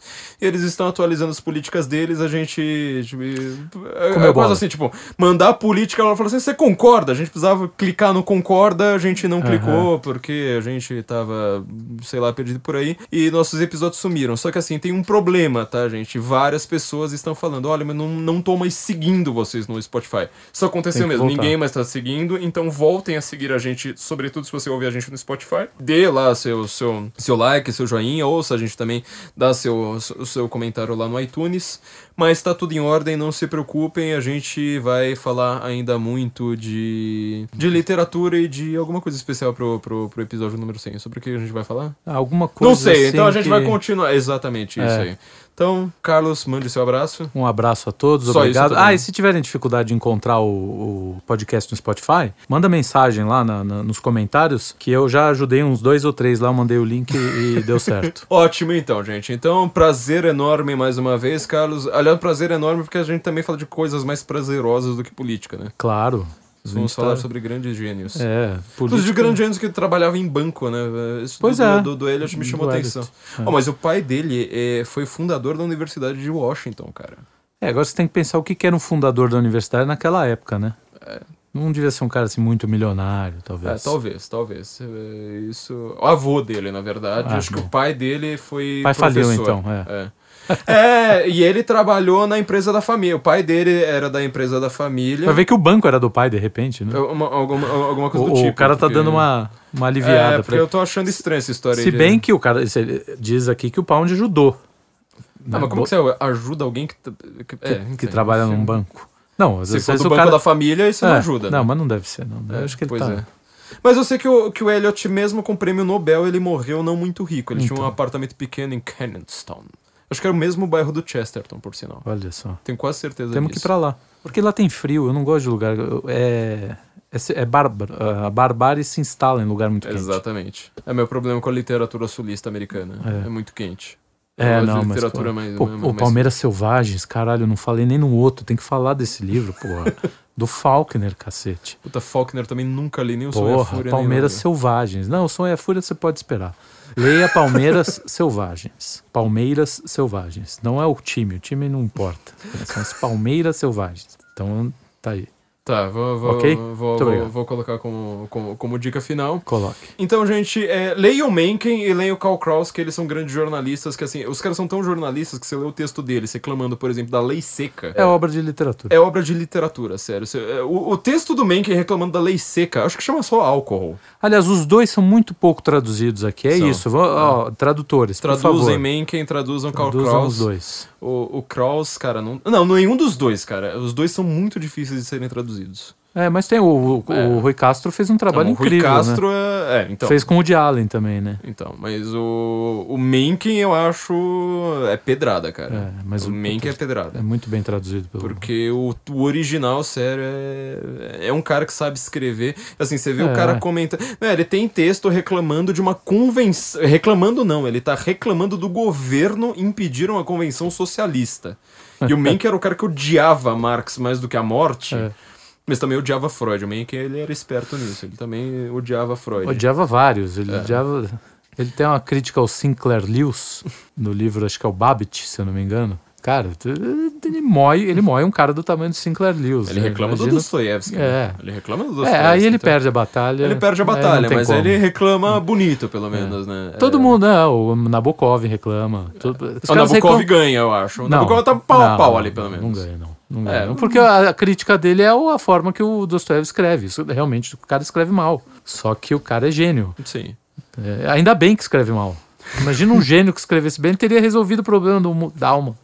Da alma humana. O pô. Dostoevsky resolveu, o Berdiaev, que a gente vai comentar no Guten Morgen Go também, É. ele é um cara que... É, isso eu nunca vai- li nada. Eu preciso. Meu Deus. A gente vai ter uma das... du- A gente tem duas surpresas, na verdade, inclusive com um cara que tá colocando Berdiaev no Brasil. Opa, isso é muito bom. Lembre-se- disso. Sim, verdade. Então são dois. São dois. Eu já dei a dica, não, não É. vocês, vocês agora achem sozinhos aí. Se são, virem. são dois, se, se virem, porque eu não vou dar mais spoilers aqui não. Então, gente, leiam o Mencken, leiam o Karl Kraus. A gente tem algum. eu- na verdade, eu tô pensando num terceiro cara que ele era jornalista, que ele tinha textos fantásticos, que ele era da mesma pegada. Será que eu lembro quem que é? Ah, meu, o Chesterton tem uns, tem uns artigos. Chesterton, assim. Chesterton tem uns Chesterton tem. artigos de jornalismo sensacionais também. É o Chesterton é desses que você pode. Não precisa se preocupar. É, É. Abre o livro e, e aproveita. Abre qualquer coisa e, aproveite, leia. é. é. O Mencken tem que tomar um pouco de cuidado, o Karl Kraus, ele é... O Karl é- Kraus eu Ele é porra louca. Então, o Karl Kraus, eu peguei uma tradução portuguesa. Inclusive, acho que tá aqui. Eu acho que eu não levei para casa. Que é, é, o título é Nesta Grande Época. Mas são cara, ele falando de um crime, de crime, assassino, sabe, coisas bem corriqueiras. Parecem banais, assim. É. A, a tradução portuguesa, às vezes o português, ele- o português de Portugal, ele é literal ao extremo. Então isso atrapalha um pouco. Ele não tem aquela coisa do. Não flui, né? Não- é, ele não, ele não é tão. Embora eu goste muito das traduções portuguesas, mas a- a- a- acho que para esses caras que são muito irônicos, que tem uma. Perde. uma é, aí eles. É brasileira, mas engraçado. é, não aí a adianta. tradução do, do brasileiro é melhor. É, o, o, Kraus, ele é muito engraçado. Então mesmo. você vê que tem. Você vislumbra ali frases que você fala, cara, isso aqui provavelmente era muito melhor do que o cara colocou. Sim, é. Entendeu? Você sente, você fala, puta, isso aqui. E, e aí você imagina. É, o Mencken, por exemplo, eu falo que eu nunca tentei traduzir, porque você bate o olho e fala assim, cara, Você sabe que eu- nunca que eu, é. vou conseguir traduzir essa frase pra ela ficar boa em português. Eu comprei recentemente os diário, o diário dele, que, tradu- que tá traduzido, inclusive, no Brasil. Nem sabia. É, depois eu te mando a foto. Pô, é sensacional. Mas enfim, gente, leia o Mencken, leia o Karl Kraus, leia o Palmeiras Selvagens do, Do Faulkner. Faulkner, todos esses caras, Malcolm Bradbury. É. E le- va- vamos enriquecer o nosso imaginário Isso. pra gente ter mais é, uma, uma formação. Aliás, é, eu tava tirando sarro do, do, do, do, do Elliot ser banqueiro. É, bancário. bancário. Bancário. Porque você fala, meu, se um cara que ele trabalha num banco, ele consegue estudar umas oito línguas, mais ou menos, que foi o que o Elliot estudou, ganhou um Nobel, é, escreveu Wasteland. é, tem uma poesia Prof. do que eu não gosto, o, o The Love Song of Alfred J. É. Prof. Rock. que é Os Homens Ocos. Essa, quando eu li. Não, então, o, o Prof. Rock, quando eu li, eu quatro- falei assim: peraí, esse Quatro cara. quartetos, é do caralho. É, então. Quatro quartetos ele tem uma. Putz, agora eu não vou lembrar. Que ele, fa- ele vai falando: ganhamos em linguagem, perdemos em língua. Ganha, sabe? Uhum. Vai fazendo a relação, que é essa relação da modernidade, né? Perdeu. Ganhou, perdeu, é, ganhou a alma, ganhou corpo, perdeu espírito, alguma coisa assim. Vai per- Então, mas é isso que é interessante, que é, é a forma como ele consegue ser um puta classicista, ao mesmo tempo ele tá falando de coisas modernas, É, então. com o referencial. Essa é a imaginação que a gente precisa ter, sabe? Quando a gente fizer uma piada, por exemplo, com o anfitrião do Aristófanes, do, do Aristó... do... Anfitrião. Você não leu? Do Aristófanes? Não é do Aristófanes, é do o, o, o romano, meu Deus, como é que ele chama? O principal comediógrafo romano.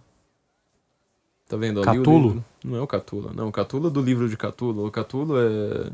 Catula moralista também. é- Cícero, não é Cícero no. Meu Deus não, do céu, sabe caramba. porque. Não, agora eu vou ter que. Eu vou ter que procurar só, só Horácio? Não, meu Deus do céu. Você não leu Anfitrião? É a peça mais engraçada que eu já li na minha vida. Cara, eu nunca ouvi falar nessa peça. Assumo minha total ignorância. Você quer ver? Eu vou achar, não. Isso aqui é. Horácio, quem mais tem? Tem o Sati... Petrônio? Plauto, cacete. Plau- Plauto. Plauto. Não é Platão, é Plauto. Plauto. É, Da Cara, riqueza. você não liu o Anfitrião? Meu Deus, essa é a peça Eu mais acho que eu engraçada tenho que eu já da li na minha riqueza, vida. se eu não me engano. É, então, leia o Anfitrião. É rapidinho, porque é uma Vou peça, assim, você lê em uma hora. É a peça mais engraçada que eu já li na minha vida. Você lendo ela, você dói a barriga de dar risada. Você imagina como é que seria encenada, né? É, deve ser. Na verdade, essa é as nuvens. Por exemplo, quando a gente fizer uma piada As com esses nuvens, caras. é, exemplo, as nuvens é legal. O que, que deveria acontecer? Eu deveria estar numa plateia, entendeu? Aí na hora que eu vou lá, eu erro o nome do cara, a plateia inteira deveria falar Plauto, Plauto, sabe? Então é isso que eu, que eu espero que aconteça no Brasil. Pra, pra, pra, tomar, ah, Plauto, caceta, né? Ah. Tipo, esperando que eu, que eu, que eu que eu. Dã, não lembro do Plauto.